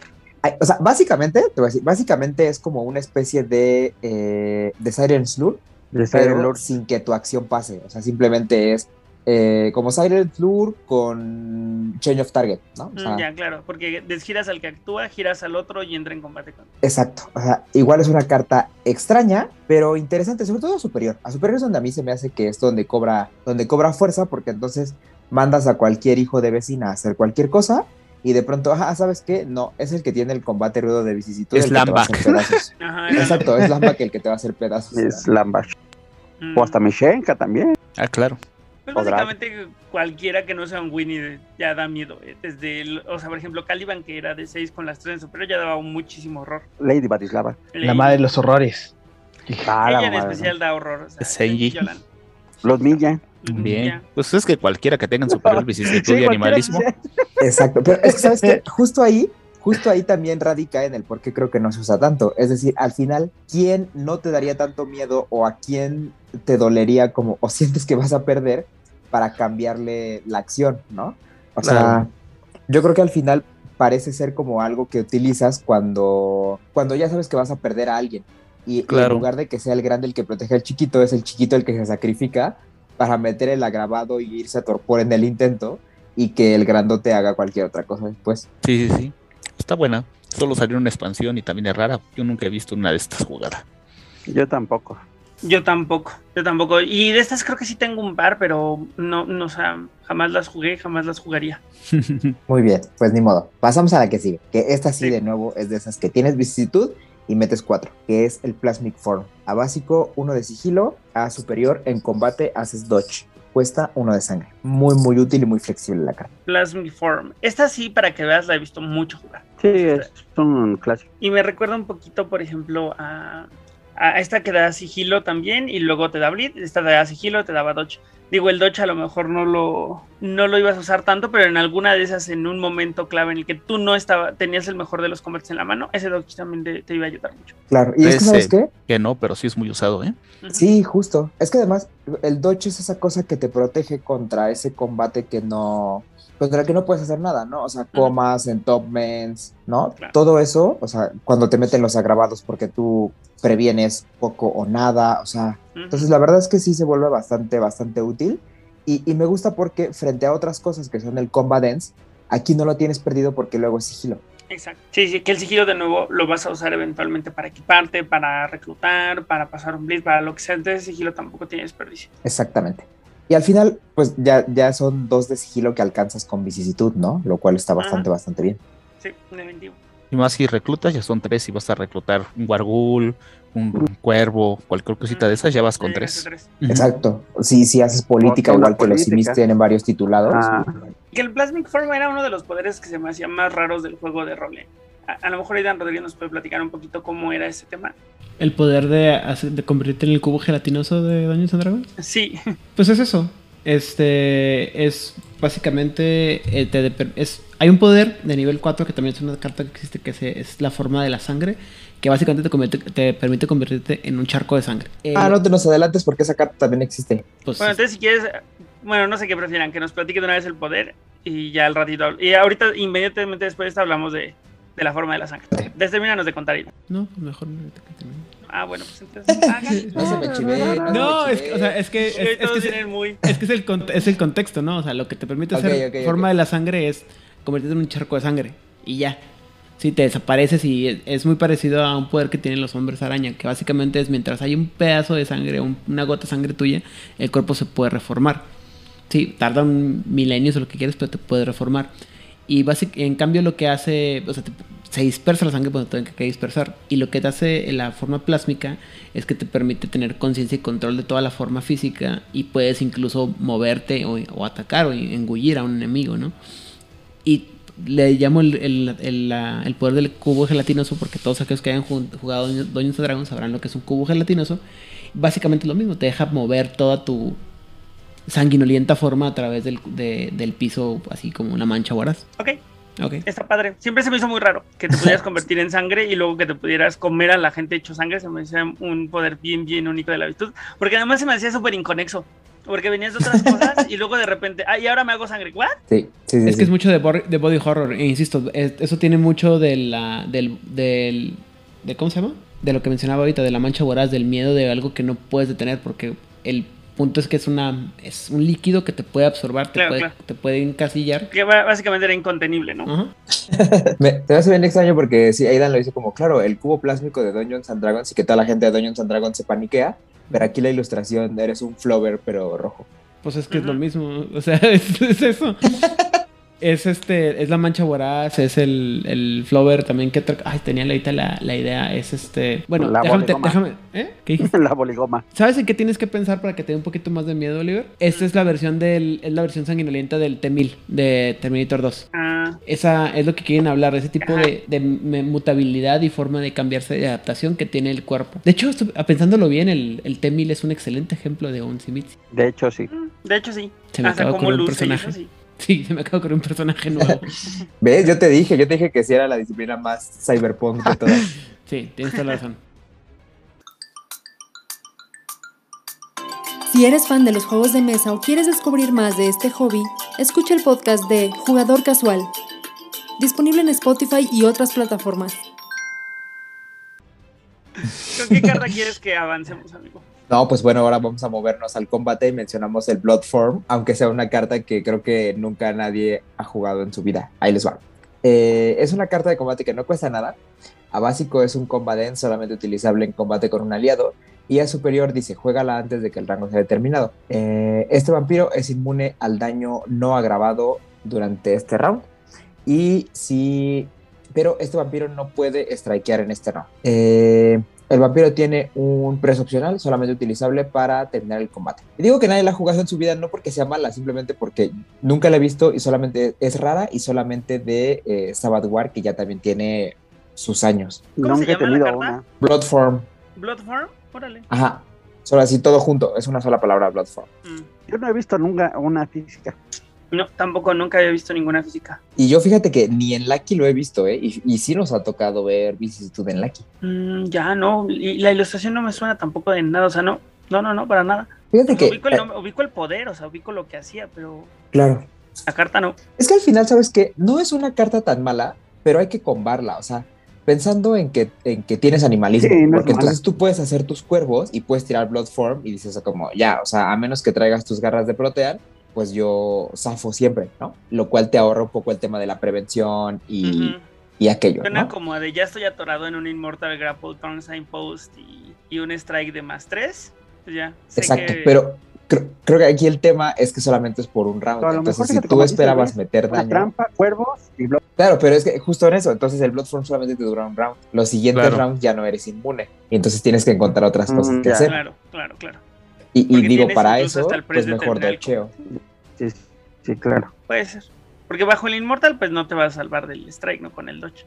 Yo creo que a lo mejor Bueno, fue un eso sí. poco una respuesta a los decks que trataban como de no pelear, sino hacer las otras cosas de visitud. Porque se llegó en Sabbath. Este es- además de Sabbath War, ¿no? Está, está muy raro. No, la verdad no. Contextualmente tampoco me hace Sí. sentido, porque en ese entonces Bloodform sí se trataba de pelear. Digo, Bloodform, Visitud sí se trataba de pelear. Entonces, esta carta llegó. A lo mejor tendría sentido con los. Con las cartas que llegaron mucho después, en las que los, los eh, simis ya hacían otras cosas, no, no únicamente bloquear y pelear, ¿no?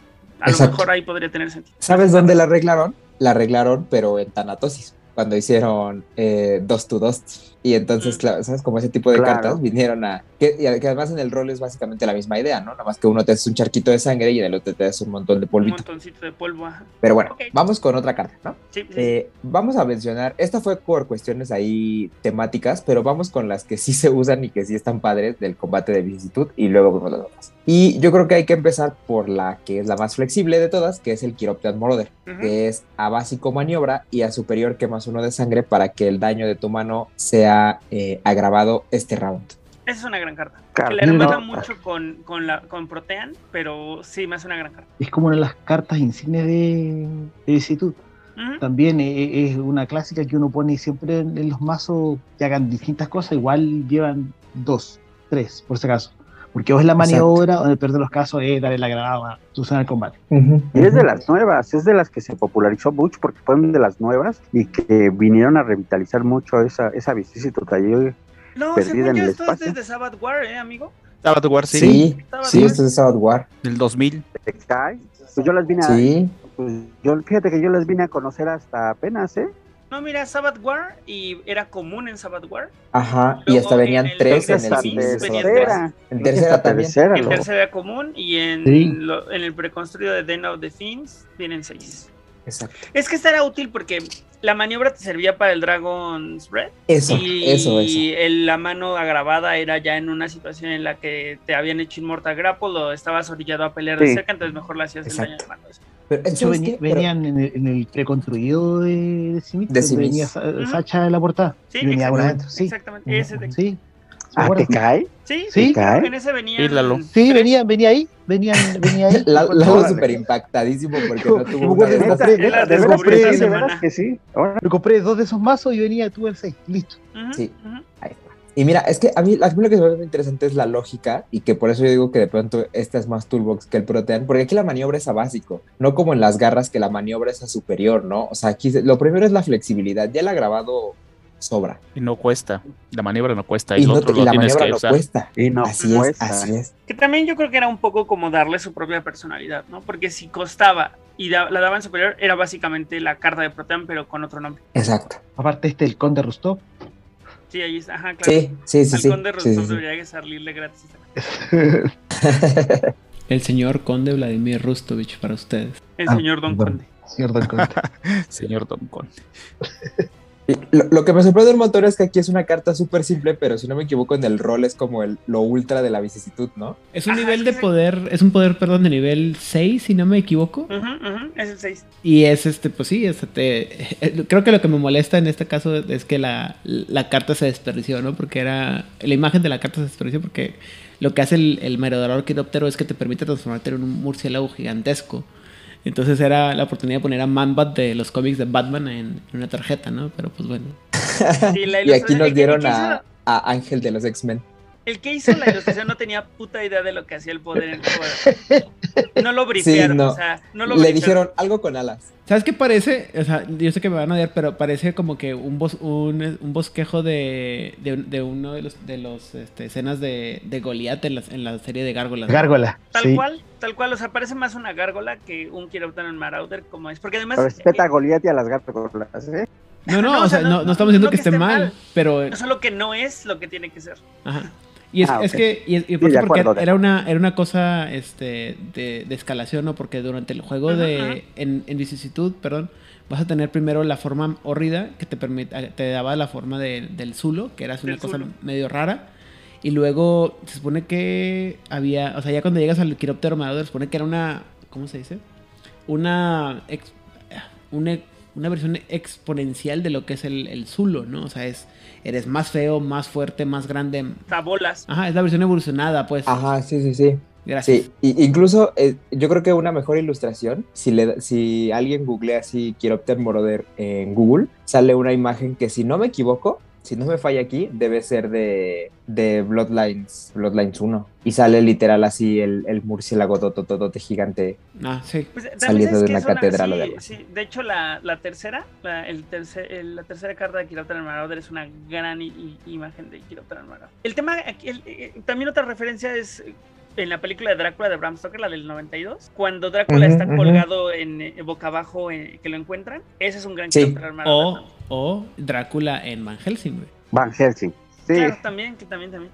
Que es una mala película, pero con muy buenos efectos. Exacto. Ah, ¿qué me pasa? gusta más el de, el de Bram.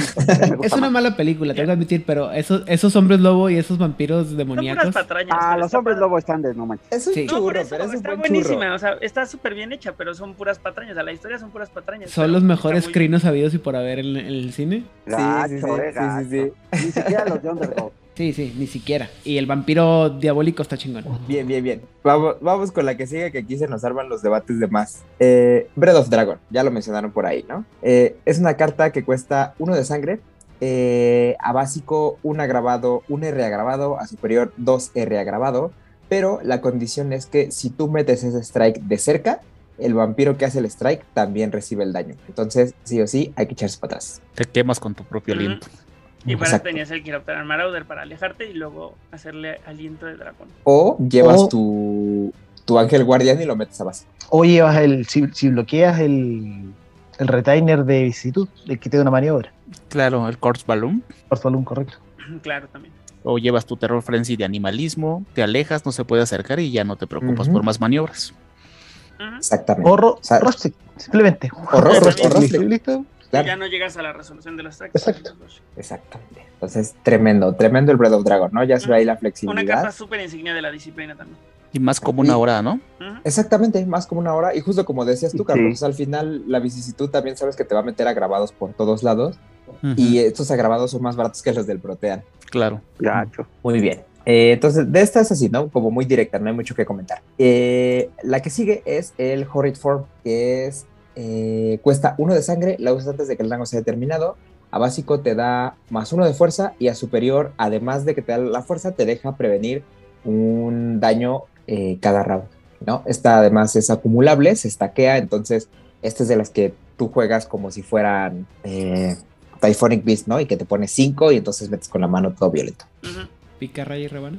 Sí. Aparte fue de las primeras cartas junto con el Skin of Vader que hacía estas cosas de stackerse. Es muy brutal esta carta, ¿no? O sea, Maravilloso. Es que puedes Muy, hacer muy. un deck con un montón de estas, ¿no? O sea, Sí, salvaje. Exacto.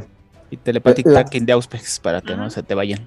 justo. No, y, y el, el del animalismo, ¿no? Porque ahí sí, porque a esta no te da maniobra ni nada, ¿no? Entonces se te van de lejos y si tú no tienes con qué, pues ya saludaste, Ahí usas ¿no? Dragon Entonces, Out the Beast. usas- Dragon of the Beast, Sí, exacto. o- o no te lo vas a tan lejos, prevenir. o sea, O- o el muchas eh, Ajá, Chiroptera Marauder o muchas de estas y...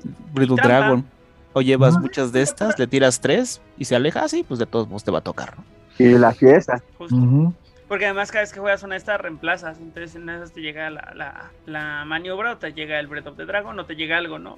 Y aún no, o sea, creo que esto y muchos cuervos hacían un gran deck. Sí, sí, sí, sí. Incluso hasta sin los cuervos, ¿no? Sí, no.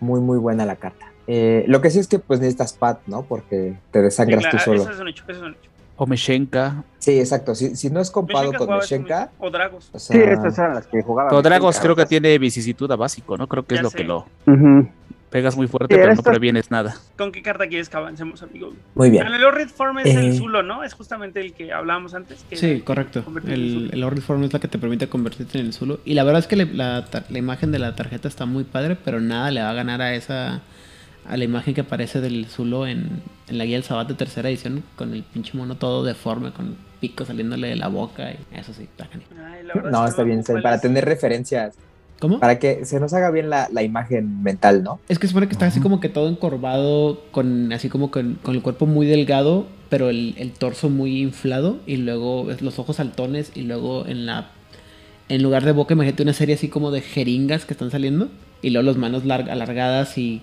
como en, ¿cómo se llama? Como en garras. Y está todo encorvado, te está volteando a ver y así como que, oh shit. O sea, en realidad se supone que debe ser como un ejemplo de un- lo que pasa cuando te, te meten mucha vicisitud.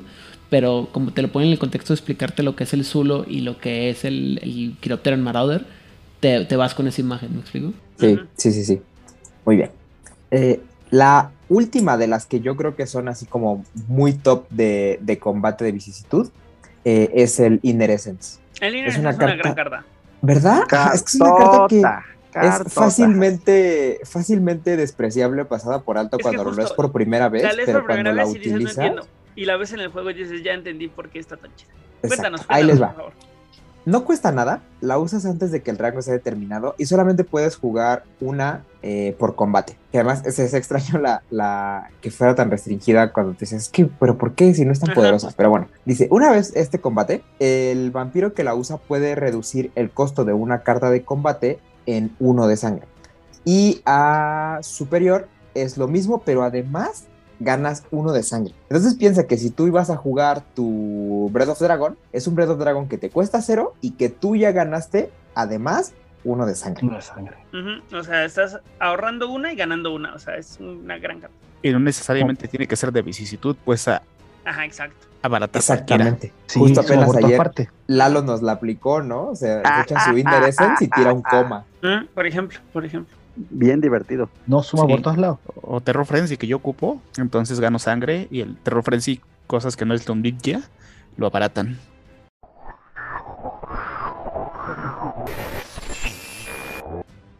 Estimados Matusaleas, tuvimos un tema espaciotemporal con el podcast de vicisitud.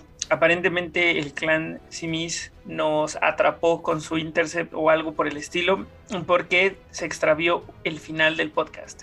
Sin embargo, estamos en la mejor disposición de reponérselo, así que ahí va de nuevo desde donde nos quedamos. Así que, por favor, Luis, ¿cuál sería la carta que sigue?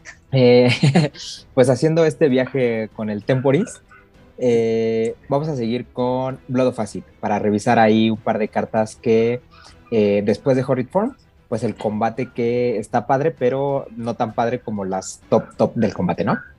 Y Blood of Acid es una carta que cuesta 2 de sangre. Solamente es utilizable a rango corto antes de que los strikes sean elegidos, es decir, en una ventana similar al Immortal Grapple. Y dice que durante cada resolución de strike de ese round, es decir, cuentan también los adicionales, el minion oponente toma una cantidad de daño igual al daño que te inflinja exitosamente. Y solamente puedes jugar una de estas cartas eh, por round. En superior es lo mismo, pero ese daño es agravado. A mí esa carta se me hace que está bien padre. Y además en términos de lore, eh, el Simis cambia efectivamente su sangre por ácido con todo lo que conlleva. O sea, ya de, de ahí en adelante su sangre es ácido y pierde un poco las funciones, algunas de las funciones como por ejemplo bondear o incluso crear otros vampiros ya no está disponible para el Simis que cambia su sangre por ácido de manera permanente. Y la carta en términos del juego a mí se me hace que está muy padre, ¿no? De repente dar ahí la sorpresa, aunque efectivamente creo que no es como top pick, o sea, no llevas en todos los decks, ¿no? Dependerá a lo mejor de tu contexto, no sé ustedes qué opinen. Y depende mucho de la construcción. Igual sangre ácido eh, es una de mis cartas favoritas de, de vicisitud porque intimida mucho. Eh, Ujú, tú te mucho. das cuenta que tú juegas sangre ácido y automáticamente ves como en la mente del oponente empieza automáticamente a cambiar toda la estructura de combate que tenía. Porque si te agarra de cerca, te pide confesado. Claro. claro. Y en Sí, una sí, de esas sí. ya se atoró solo, ¿no? Porque si ya jugó cosas como un Turn Sign Post, porque además si lo bloqueaste, ya lo debió haber jugado, entonces, Y, bye. y además, y además viene lo que tú de daño le puedes hacer con tus cuervos, aumentando tú la fuerza, o inclusive esta de, de animalismo que no te pueden esquivar como para rematar. Sí, claro. Y se puede jugar además con este que te da más una de fuerza y previenes un daño, ¿no? Entonces en una de esas tú previenes los daños y él se va a torpor. Claro. Y Hay una- mencionábamos, ¿no? Antes que, por ejemplo, a individuos como la bestia, Leatherface de Detroit, no.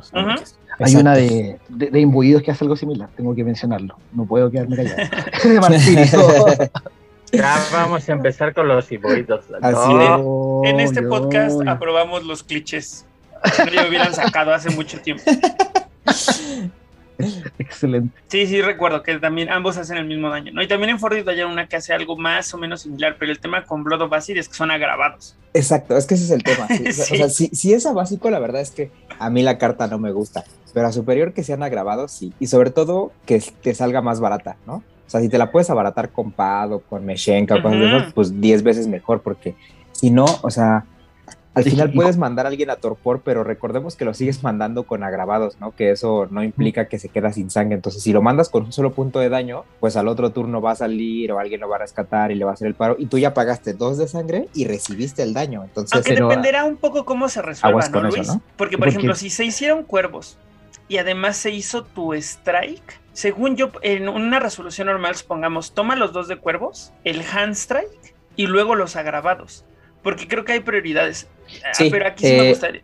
Ajá. Es, eso, de hecho, sí, si no me equivoco, en algún momento lo revisamos con, cuando estábamos ahí, de hecho, hasta con Guille, creo, ¿no, Carlos? Ajá. Y que parece que sí, o sea, cuando se resuelve daño, o sea, distintos tipos de daño en una misma resolución de strike, se hace primero el, El el normal, daño ¿no? normal Y luego la ya grabado. luego la grabado. Ujú. O sea, el juego sí prioriza que te quemes.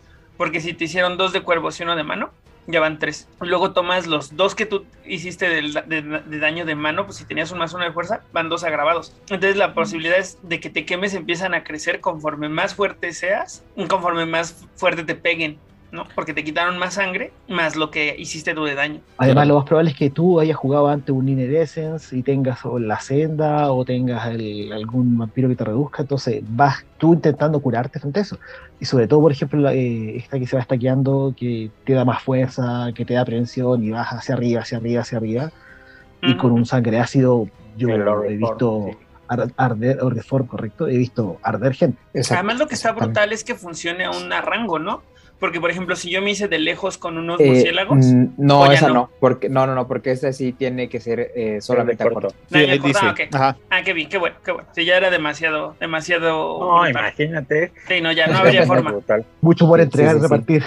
Sí, Pero ¿sabes, por ejemplo, con quién puede estar padre? En combo con, eh, con Fortitud, porque entonces hasta cuando te hacen daños agravados, que tú incluso lo puedes provocar, tomas, eh, te pones la que es esta, la, la piel de la noche, y entonces ahora sí a ti te vale todo lo que te hagan, ¿no? Y lo vas a regresar todo agravado. Ujú, sí. La verdad es que a mí sí me hace que es una carta muy poderosa. Afortunadamente no la vemos tanto en mesa. A lo mejor es porque no es tan común. Yo creo que yo no tengo ni un solo Blood of. Yo tengo cuatro, dos de sábado y dos de War. Es como. Me siento afortunado. Sí, en Es- Sabbath además, era es eso, ¿no? única, desde ¿no? Sabbath War no se, hay- no se imprime. Ajá, y venía en Salió en Exhibit. Sabbath, que era, o sea, no rara, pero era uncommon. Y Ajá. luego en Sabbath War solo venía una exactamente en el Dexins. Sí. Y Pues, pues, bueno. Eh, vamos a la que sigue, ¿no? Sí, claro. Eh, comentando cartas que, de igual del combate, que están padres, pero no tan padres. eh, una de esas es el Starvation of Marena. Y en realidad Starvation of Marena es una gran carta que solamente, eh, o sea, que se jugaría más si no existiera el Breath of Dragon. Pero dice así, cuesta uno de sangre y a básico es, es eh, strike 2 R damage con un press opcional y a superior es lo mismo, pero en lugar de que sean dos, son tres. Entonces, eh, pues muy buena, ¿no? O sea, tú, porque tú estás haciendo strike, que es daño de rango, que te vale si se van de lejos o de cerca o lo que sea. Y además tienes un precio opcional, ya sea para, para seguir en la lucha o para escaparte cuando el otro se va a poner más rudo, ¿no? Porque tú no previenes. Que la carta es buena. El problema es que hay cartas mejores. Sí, es el tema. Es el tema. Pero creo que en ese momento tuvo su función. O sea, no, no se me hace completamente mala. A lo mejor también es que no hay tantas, ¿eh? Porque creo que no, nada más salió en una expansión, si no mal recuerdo. Eh, bueno, eso salió en dos. Eso salió en. Gehenna y salió en tercera. Yo no la Pero- recordaba de tercera. Tiene este mismo esquema en que en Gehenna sí estaba en sobres y en tercera solo en el mazo. Mm, ok, ok, ya, ya, sí, sí, sí. No, yo tengo un montón Y- de esos y miren, de esa me carta- compré. Sí, com- sí, compraste, supongo, todo lo que tenías que comprar, ¿no? Definitivo. Eh, qué triste que Aidan Rodríguez esté diablerizado en este momento, porque recuerdo que en, en la originalidad de todo esto le preguntaba eh, sobre ese poder, porque a mí siempre se me hizo un poder muy extraño y ya en su momento nos explica, nos explicó que se trataba de uno de los poderes de hechicería kuldónica, y que se trataba de que una ráfaga de viento, ¿no? Los dejaba así todos chupados y que tenía que ver además como con un pad de hechicería culdónica relacionada como con, con las emociones y con el clima y algo así, ¿no? Sí, es así. es. Esta parte estaba bien padre, ¿no? Porque era lo que decía, de que es lo que son los vientos estos helados, ¿no? Que te van Ajá, a estar comiendo. Como de las montañas, sí. Ajá, sí, está, está padre. Sí, está padre, el concepto está padre. Ya una vez que nos lo explicó, entendí todo y sí se me hace que está cool. Hasta el arte que tiene la carta. Mm, el arte se me hace como una pintura ahí, como hecha pues, como sobre la pared y eso. La falta de Ajá. detalles me hace pensar como en arte muy, muy, muy antiguo.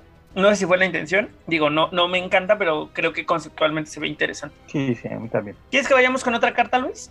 Sí, muy bien. Eh, vamos continuando con estas que son, que están padres, pero no tanto, ¿no? Eh, y una de esas es el, el Kraken's Kiss, que de Ah, pronto con algunos vampiros Guácala. es muy, es que con algunos vampiros es muy buena, sobre todo con el dragón, pero después con, con otro montón de, de vampiros, pues la neta es que no está padre, ¿no? y dice así, el Kraken's Kiss cuesta uno de sangre y tu strike es fuerza más uno, pero es de rango el daño, ¿no? Entonces pegas con tu fuerza, pero no importa que se vaya de lejos. Luego de eso dice, si este minion que está haciendo el Kraken's Kiss recibe más de 3 de daño en este combate, se va a torpor.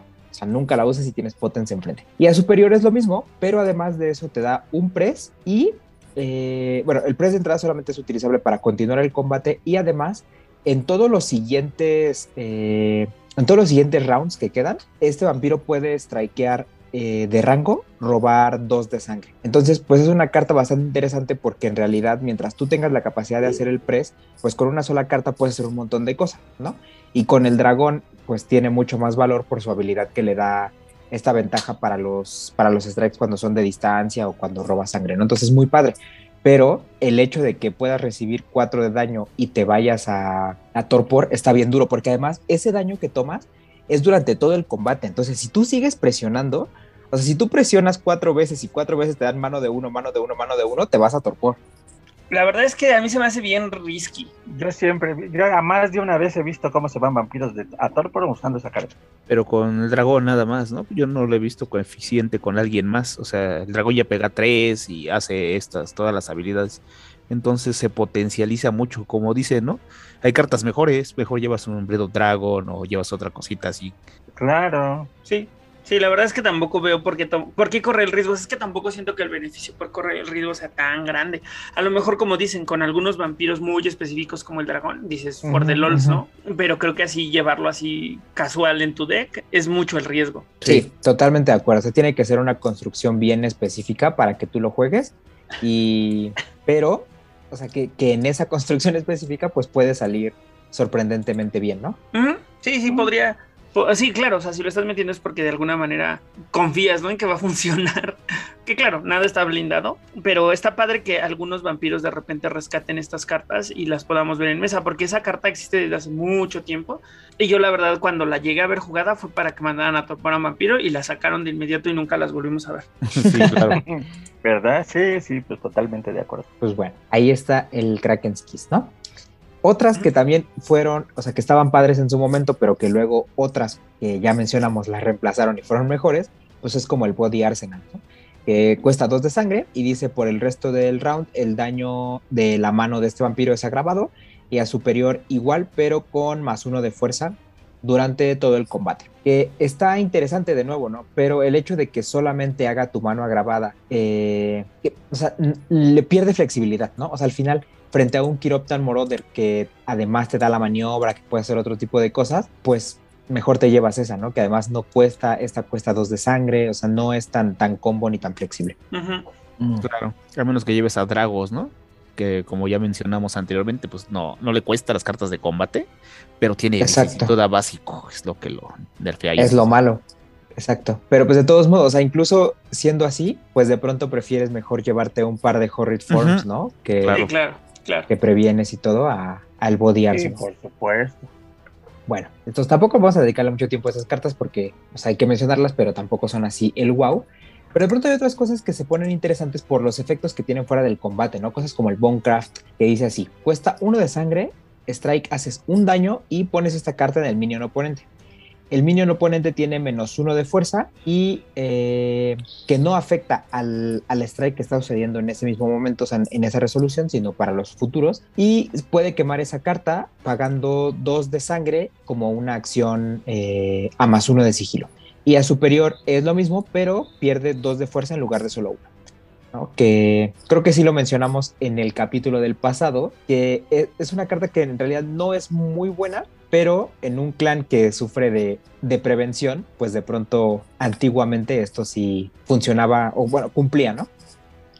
Uh -huh. Yo la imagino utilizando así con presa y haciendo daño ambiental, porque usualmente estos que hacen un daño y hacen algo más específico, no, no la he visto mucho tampoco. Pero si fuera por construir un mazo o poner en un mazo, eh, debería ser algo así. Tú estás pegando ambiental uh -huh. con algo y tirar, no sé, pues, este adicional. Claro, es que yo creo que esas, esas, son las dos cosas que tienes que cumplir, ¿no? Que además, como solamente haces un punto de daño, pues tampoco está tan padre, porque además es a corto, ¿no? Entonces, pues en realidad sí necesitas complementar con otra cosa, que bueno, el animalismo tiene sus herramientas, pero por otro lado, algo que es interesante es que frente a cosas como el disarm, aquí no dice que solamente eh, puedas tener una, ¿no? O sea, uh -huh, estas se las sí. puedes acumular y a esos locos de Poten, si te llega ahí un, un Teo Bell, pues tú le pones dos o tres de estas y a ver cuándo te va a volver a pegar o cuándo le va a volver a pegar a alguien en su vida. Sí, pero lo malo que si el Teo Bell te abierta Immortal Grap ya no la puedes jugar. Es lo que te iba a preguntar. Sí. ¿Esta no ha cambiado de ruling? O sea, ¿sí se marca solo como un daño? Sí. ¿O es, o es de fuerza? ¿sí? No, no, no, no solamente se marca Algo como similar un con daño. lo que pasó con los de los de traumaturgia. Sí, no, no es hand strike, vaya. Ujú. Ah, El strike Estaría es hacer un daño y ponerla. Sí, que probablemente ahora sí, si vemos vicisitud en, en Drive-Thru, que no es algo bien descabellado porque sigue siendo las disciplinas que van a morir, eh, pues a lo mejor le hacen un cambio de ese estilo, ¿no? O, o si no lo pasan a que sea hand strike, por lo menos que el daño sea, que el daño sea R. O que no de valga. fuerza. No, que sea un O que no de valga. fuerza. Ujú, Exacto, daño fuerza, Exacto, sí que no cueste nada. Ándale. Ujú. Y bueno, otra, otra que está en esa misma tónica, pero que a lo mejor puede resultar eh, más útil para ciertas construcciones, sobre todo construcciones que de pronto le dan prioridad a estas disciplinas de combate y, y no al Auspex, son cosas como el Fleshcraft, ¿no? Ya vimos el de huesos, pues ahora el de, el de carne. Este, si no cuesta nada, de nuevo es strike un punto de daño y pones esta carta en el minion oponente. El minion oponente que tenga la carta encima tiene menos uno de sigilo y la puede quemar como una acción a más uno de sigilo. Eh, en superior es lo mismo, pero pierde dos de sigilo, ¿no? Lo cual es eh, pues bastante interesante porque incluso cuando se quiera quitar la carta, pues va a ser a, a menos uno, ¿no? O sea, Sí. Entonces interesante. Está buena, está buena. Suena bien, suena bien. Y además a los mazos, a ciertos mazos les, les duele mucho esa parte. Generalmente los que no generan mucho sigilo, que era lo que comentábamos en el, en el capítulo perdido. Que, que incluso, ¿sabes qué? Yo, yo me atrevería a decir que les duele más a los que sí generan sigilo que a los que no. Porque los que no generan sigilo regularmente ya sabes que con que te, te pongan a bloquear te van a agarrar y tienes herramientas para, pues para superar eso, ¿no? Como los Ventru. Entonces que te quiten dos de sigilo, pues a menos que de pronto en las políticas que te agarren mucho, pues te dolerá, pero pues a lo mejor no tanto. En cambio, que a unos Malkavian te exijan, o sea, que de verdad necesites tirar tres de sigilo para poder empezar a, a pasar tus cosas, te desgasta un montón el mazo, ¿no? Y tú dirás, recicla lo que quieras y así, pero al, al cuarto bleed que quieras tirar, a ver cuánto sigilo te queda todavía. Sí, claro. Eso es cierto. Claro, ahí lo obligaría a ir a sacarse esto y ahí por último te aseguras que un vampiro no te sangre un turno. Exacto, si es que no lo agarras en el camino y le pones ahora sí la madriza de su vida. Me gusta, me gusta. Muy bien. Eh, luego vamos a ver otras. eh, otra carta que a mí en lo personal se me hace bien interesante y que cada vez que la veo me gusta más, que es el Meld with the Land, el Combat Dance de vicisitud.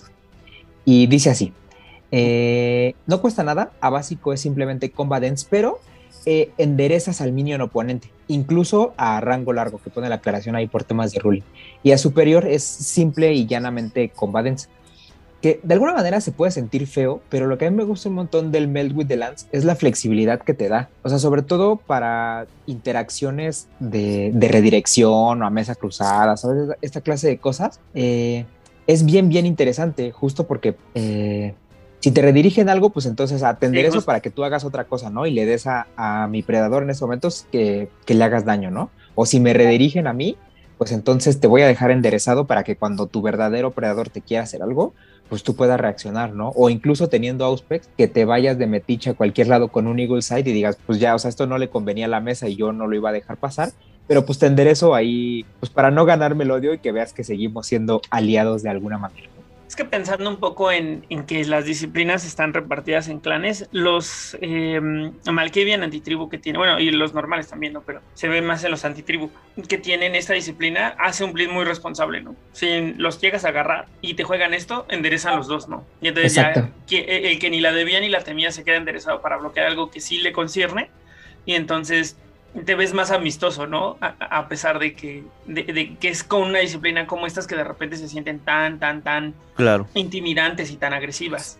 No, y aparte puede ser estratégica, ¿no? ¿Cuántas veces se queda girado alguien que no quieres que saquen? Y dices, voy con mi Dixon y te lo juego en básico y te enderezo.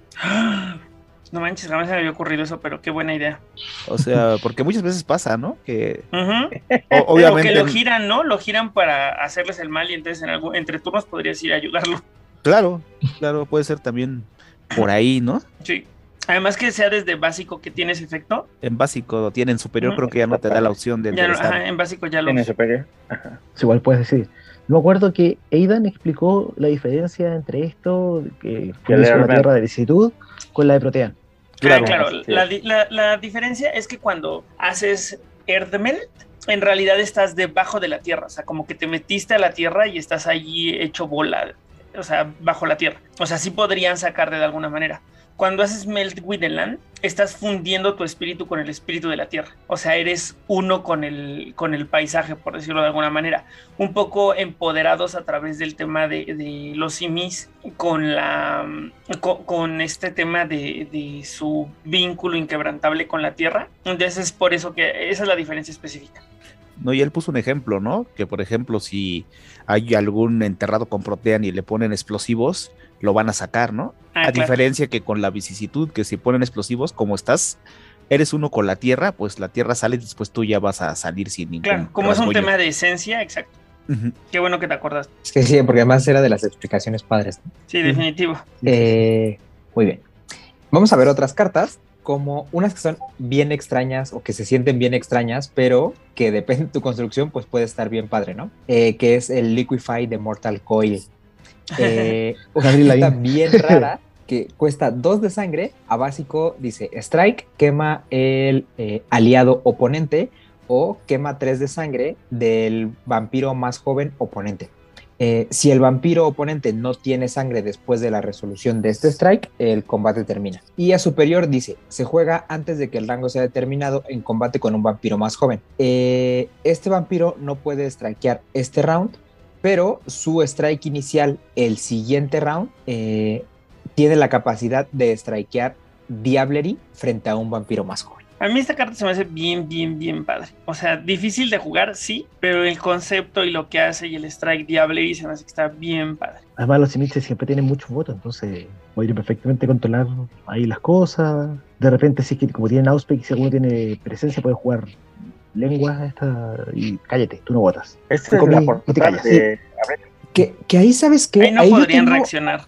Es que, ¿No? pero más que, o sea, ni, ni modificar, ¿no? Esa es mi duda. Justo. Ah, Que, que, o sea, la verdad es que no sé, pero me suena a que no porque... eh, no solamente porque no hay... normal. Exacto, sí, exacto, es una Bloodhound normal, entonces no puedes reaccionar a esas cosas. Pero sí es cierto que sobre todo la cripta de, lo, de los primeros grupos, la 2-3, tiene muy- muchos votos. Tiene cardenales, tiene dos priscus, tiene arzobispos, o sea, sí, Mm, voto sí muy puedes duro. ir muy, muy cargado de Sí, votos. claro. ¿no? Y, sí, y sí además de vampiros de buenas capacidades, ¿no? Entre los 7 y los 10 había mu- mucha posibilidad de que te hicieran eso. Perdón, Exacto. Carlos, te No, interrumpí. y sí tiene razón, este, es- recordemos que el, el Bloodhound no es un referéndum que llama a alguien, es algo que es consecuencia de su nambranteo, ¿no?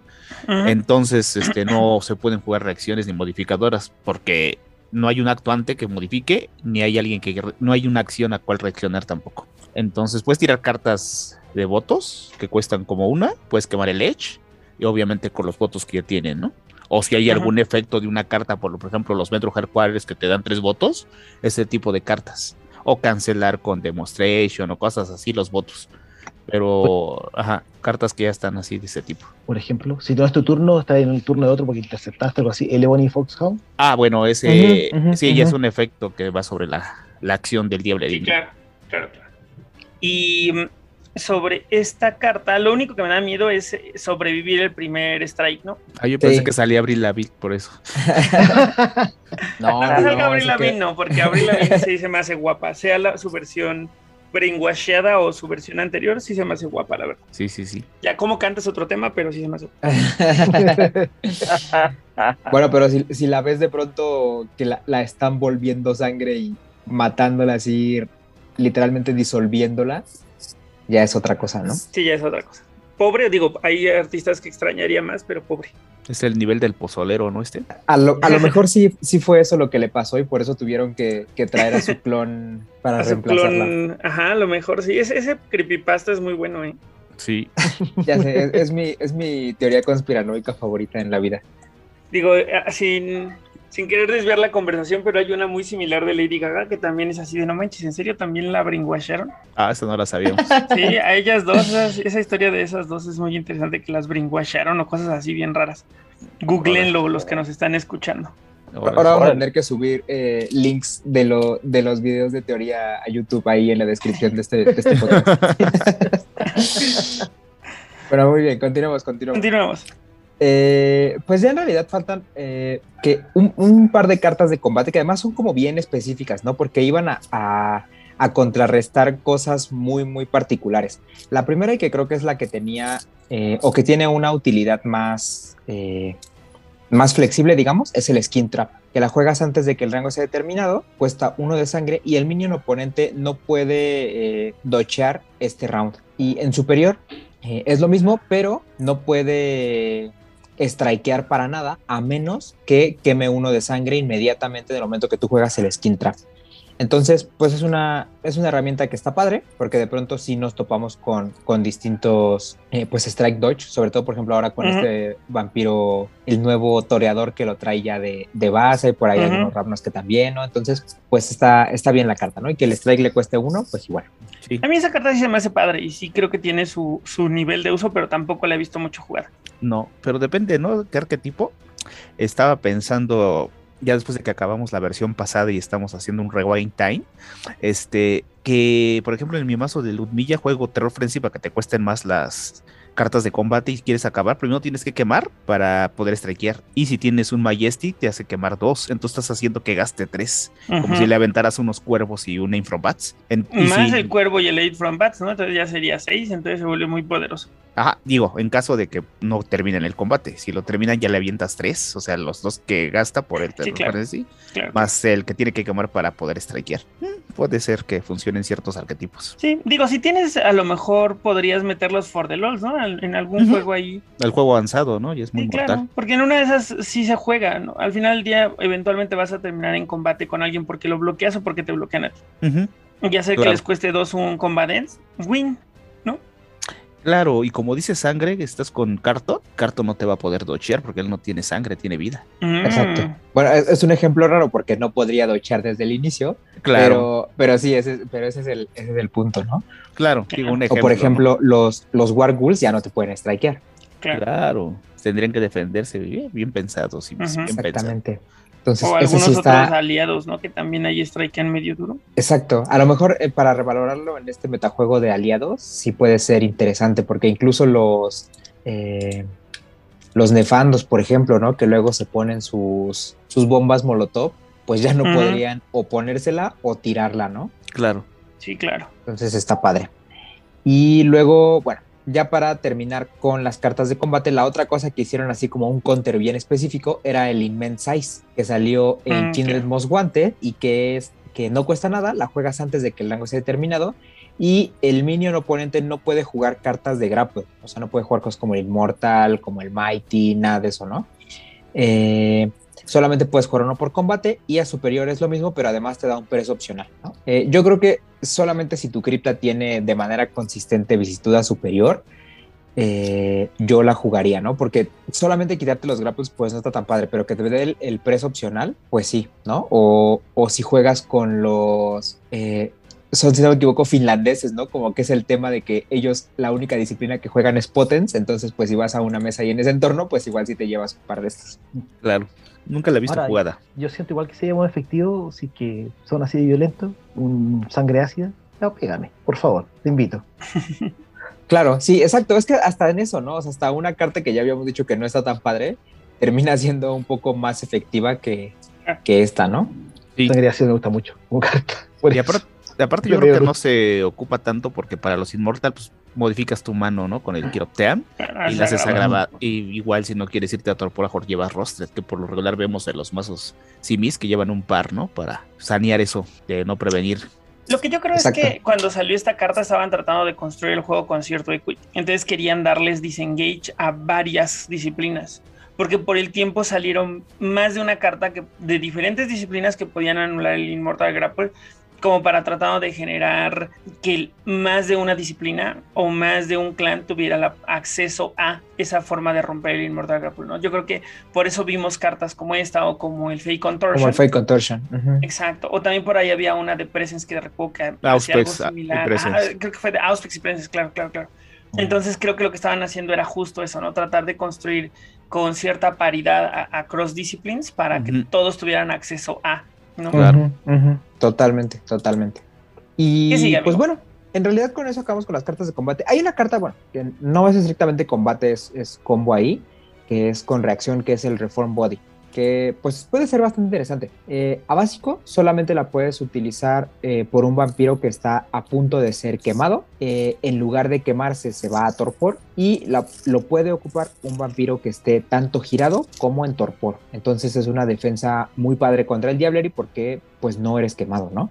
Pero a superior se pone aún mejor porque además de eso ganas dos de sangre. Entonces, Mm, pues es una cosa interesante que igual y pues puede, sobre todo se me hace muy interesante porque los Simi sí me parecen un clan que de pronto por lo, pues por lo resilientes que pueden ser y por lo violentos que se ponen en la mesa, sí son de esos que cuando estén en torpor, eh, tú los ves y, y los quieres quemar, ¿no? Y hasta la mesa se pone de acuerdo. Entonces, pues de pronto llevar una no está mal, pero al mismo tiempo, pues ya lo hemos mencionado muchas veces, ¿no? Son esas cartas que si piensas en que vas a estar en esa situación es porque algo, algo más hiciste mal. Y además re- recuerdo que comentamos que esto se puede jugar con un Crimson Fury, ¿no? Entonces van, te diablerizan, juegas Exacto.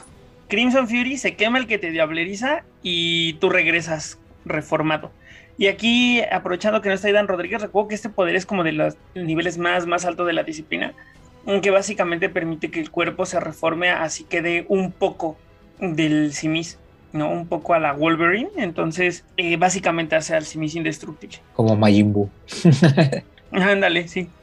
Y pues ya con eso en realidad solo falta mencionar los eh, retainers y aliado, que el retainer sí está padre, porque es el Corpse Balloon, que es un ghoul que no cuesta nada, tiene uno de vida, y a básico, eh, cuando tú intentas bloquear acciones directas, tienes una maniobra en el primer eh, round de combate.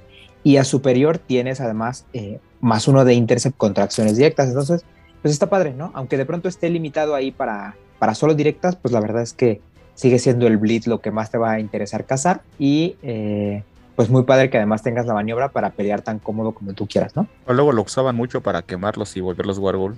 También, exacto, porque hay que aprovechar que no cuesta absolutamente nada. Ujú.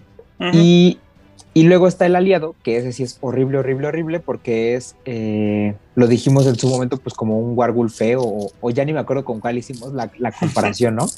Pero dice así, el Corrupt Construction, eh, cuesta un pool, es un ghoul con uno de vida, cero de fuerza y cero de blitz. Pero dice, a básico, cuando entra en juego, tú puedes remover, o sea, es un puedes si, si quieres, del juego eh, cualquier cantidad de aliados, retainers o vampiros que estén en tu Ash Heap o en tu mano. Y eh, este aliado gana una vida por cada carta que remuevas de esa manera. Eh, tiene más uno de fuerza por cada contador de vida que tenga. Y durante tu fase de unlock tiene que quemar una vida. A superior es lo mismo, pero tiene una vida adicional. Está feo. Mm, sí, está feo. Y ya me acordé, la comparación era con las hordas, ¿no? Con las hordas de necromancia. ah, sí, claro. Ah, sí, yo, claro. yo creo que que existe no valiera nada, como que sería pensado como para ponerlo. para poder pagar los Wargul, pero no más que eso. Exacto. Es, es que además, encima de que no está padre, te cuesta un pool. Sí. Entonces, Muy hay cartas mejores, mucho mejores. Totalmente. Sobre todo porque ni siquiera puede entrar en combate. O sea, No, justo no tiene nada que hacer, llega a no hacer nada. exactamente, llega solamente a morirse ahí lentamente, ¿no? Por eso Porque sería, si- sería la pa- matarte el, apagar pa- el- el- a pagarlo para poder pagar el Wargul, pero Ujú, Exacto. sí, justo, no, no quieres vale. invertir un pool. exacto, eso mismo. Sí. Si, si pudiera entrar en combate, sería otra cosa, porque en algún momento Ujú. vimos un combo que nos tocó que jugaran en una mesa que justo a este vampiro que no le cuesta nada las cartas de combate, eh, le ponían espíritus y entonces hacía un combo bien loco porque cada combate se ponía eh, raptors gratis de Laship.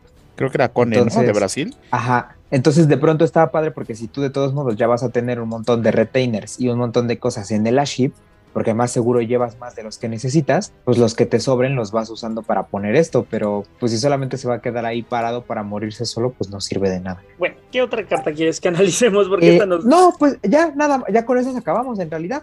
O sea, Ah, aquí ya nada más es un deseo de que ojalá esta sea una de las cosas que toquen o que cambien cuando suban vicisitud a, Ah, a ya. Drive-Thru y a ver si se hace jugable. Yo pensé que este solo era un deseo de que esta grabación sí salga bien y no se borre, pero también. Ese es un deseo también importante. También, también, también. Súper. Pues entonces, si esta es la última carta que analizamos, vámonos a los final words y a los saludos.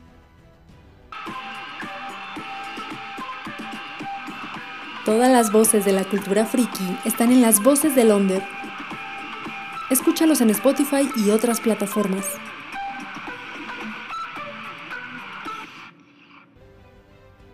Y empezamos con Oscar, por favor, amigo, las visitas primero. Saludos Muchas que quieras gracias. mandar y tus final words respecto a la vicisitud. Yo creo que, en primer lugar, la vicisitud es una disciplina que eh, puede dar para muchas cosas. Sigo pensando que se entra en combate, porque es lo que más fácil ver, pero en realidad eh, ha envejecido súper bien y te ha dado un montón de cosas nuevas y poco a poco puedes armar múltiples cosas. Toolkit va para allá, o iba para allá, pero por desgracia no, en quinta no va a venir, así que estamos ahí. Y, em, pero sigo sintiéndola como una disciplina de combate, por sobre todas las cosas. Y porque es bien dura, tú puedes de verdad muy fácil mandar a Thor por, y, no por poco, por harto daño. Y eh, saludos, nuevamente los saludos a ustedes, muchas gracias por invitarme, porque de verdad, eh, en el contexto del aniversario, eh, de verdad han hecho mucho, eh, ustedes son mi podcast favorito según el año pasado Spotify, y yo creo que este año va a lo mismo. Eh, muchas gracias por, sobre todo, dejarme participar en esto. Yo estoy encantado cada vez que participo de esto. De hecho, bueno que, que, que he cortado la mitad, así participo de nuevo. no, no, hablando en serio, eh, ustedes han hecho un trabajo tremendo. eh, creo que hacen un aporte muy grande a lo que es la comunidad de TES en español, sobre todo en nuestra lengua. Y saludos generales a eh, la gente de Chile, la gente de Chile Tiniebla. Salió el podcast eh, muy bueno y una historia justamente de vampiros en una ciudad del sur de donde estoy yo, en la ciudad de Valdivia, así que escúchenlo, muy entretenido. Y eh, no sé, mucha gente me gustaría mandar saludos. A Matías, que siempre dice que le manden saludos. Saludos, Matías. A, a Gino, que también escucha. A Víctor, que escucha. Y así, mucha gente que escucha esto. Y de verdad, muy agradecido por su trabajo que hacen ustedes y por invitarme nuevamente. No, pues la verdad es que muchas gracias a ti, amigo, por acompañarnos siempre y por toda tu disponibilidad y por la buena actitud. Siempre es un placer que nos acompañes. Muchas gracias. No, gracias a ti. Y también, por favor, saludos y final words a nuestro estimado Lalo, el content manager. Mira, pues de vicisitud, como había dicho al principio, yo creo que es una gran disciplina de mis disciplinas favoritas del juego. Este, casi no la hacía porque no tenía suficientes, pero eso ya, ya no ha pasado más. Y ahora ya tengo suficiente vicisitud para armar muchos mazos divertidos. Eh, sí, yo creo que es muy diversa, es, es da para mucha creatividad y para mucha intimidación. Yo creo que recomendaría a todos nuestros escuchas que jueguen muchos mazos de bicis. A lo mejor en una de esas la traemos de los abismos por ahí de Drive Thru. Pues sería muy bueno. Y bueno, también pues agradecer a todos mis compañeros de mesa de este y que todo el equipo que forma parte de este podcast. Eh, que en este año que aparte que hemos estado participando, es una cita que se hecho muy agradable, muy cotidiana y además que, no sé para ustedes, pero para mí también ilustrativa a presentar enfoques que de repente uno no los ve y dice, ah, mira, y tomar ideas y la retroalimentación. Está muy padre. Gracias a todos nuestros escuchas que nos lleguen este, y por las redes sociales, por aquí, los, que participan en, nuestras dinámicas y eso. Entonces, pues, y esperamos que el próximo año venga con muchas cosas y contenido nuevo, diferente y que podamos crecer nuestra comunidad aquí en México y en el mundo. Muchas gracias, Lalo. Eh, Luis, por favor, final words y saludos. Uf, eh, pues de vicisitud es una disciplina que poco a poco me ha gustado un montón.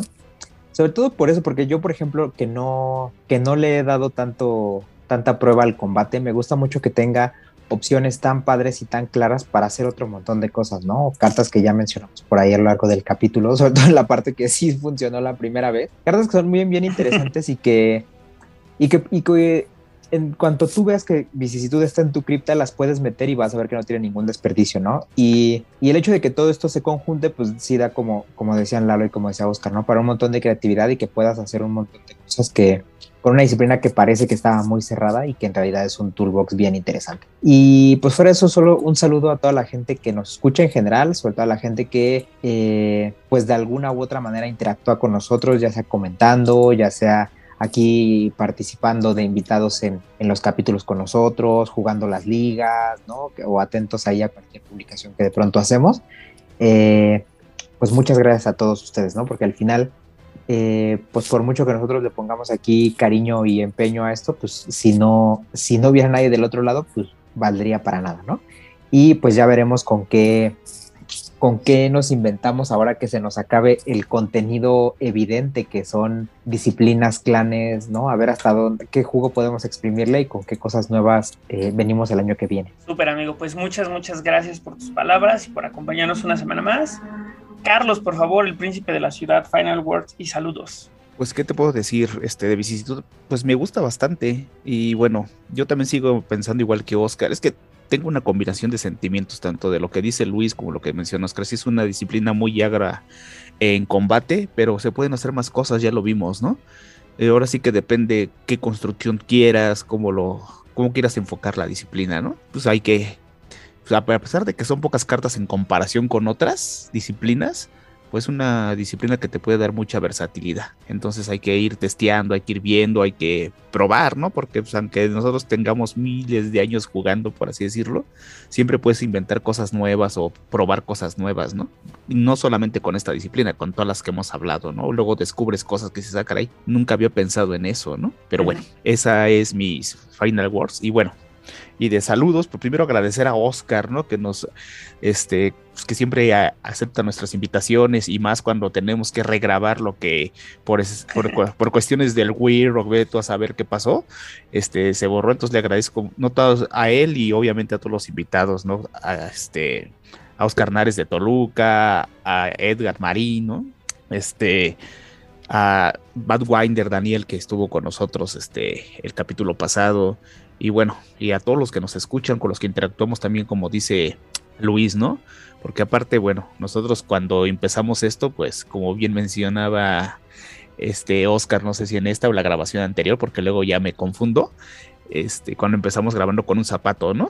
O sea, y eso, pues iniciamos, ¿no? O sea, y también un saludo muy fuerte a que en esta ocasión, en esta regrabación, Eida no estaba así, pero que también Juárez Bainay fue mucha inspiración, ¿no? Que cuando llegó y nos dijo Oliver, miren, escuchen esto, ¿no?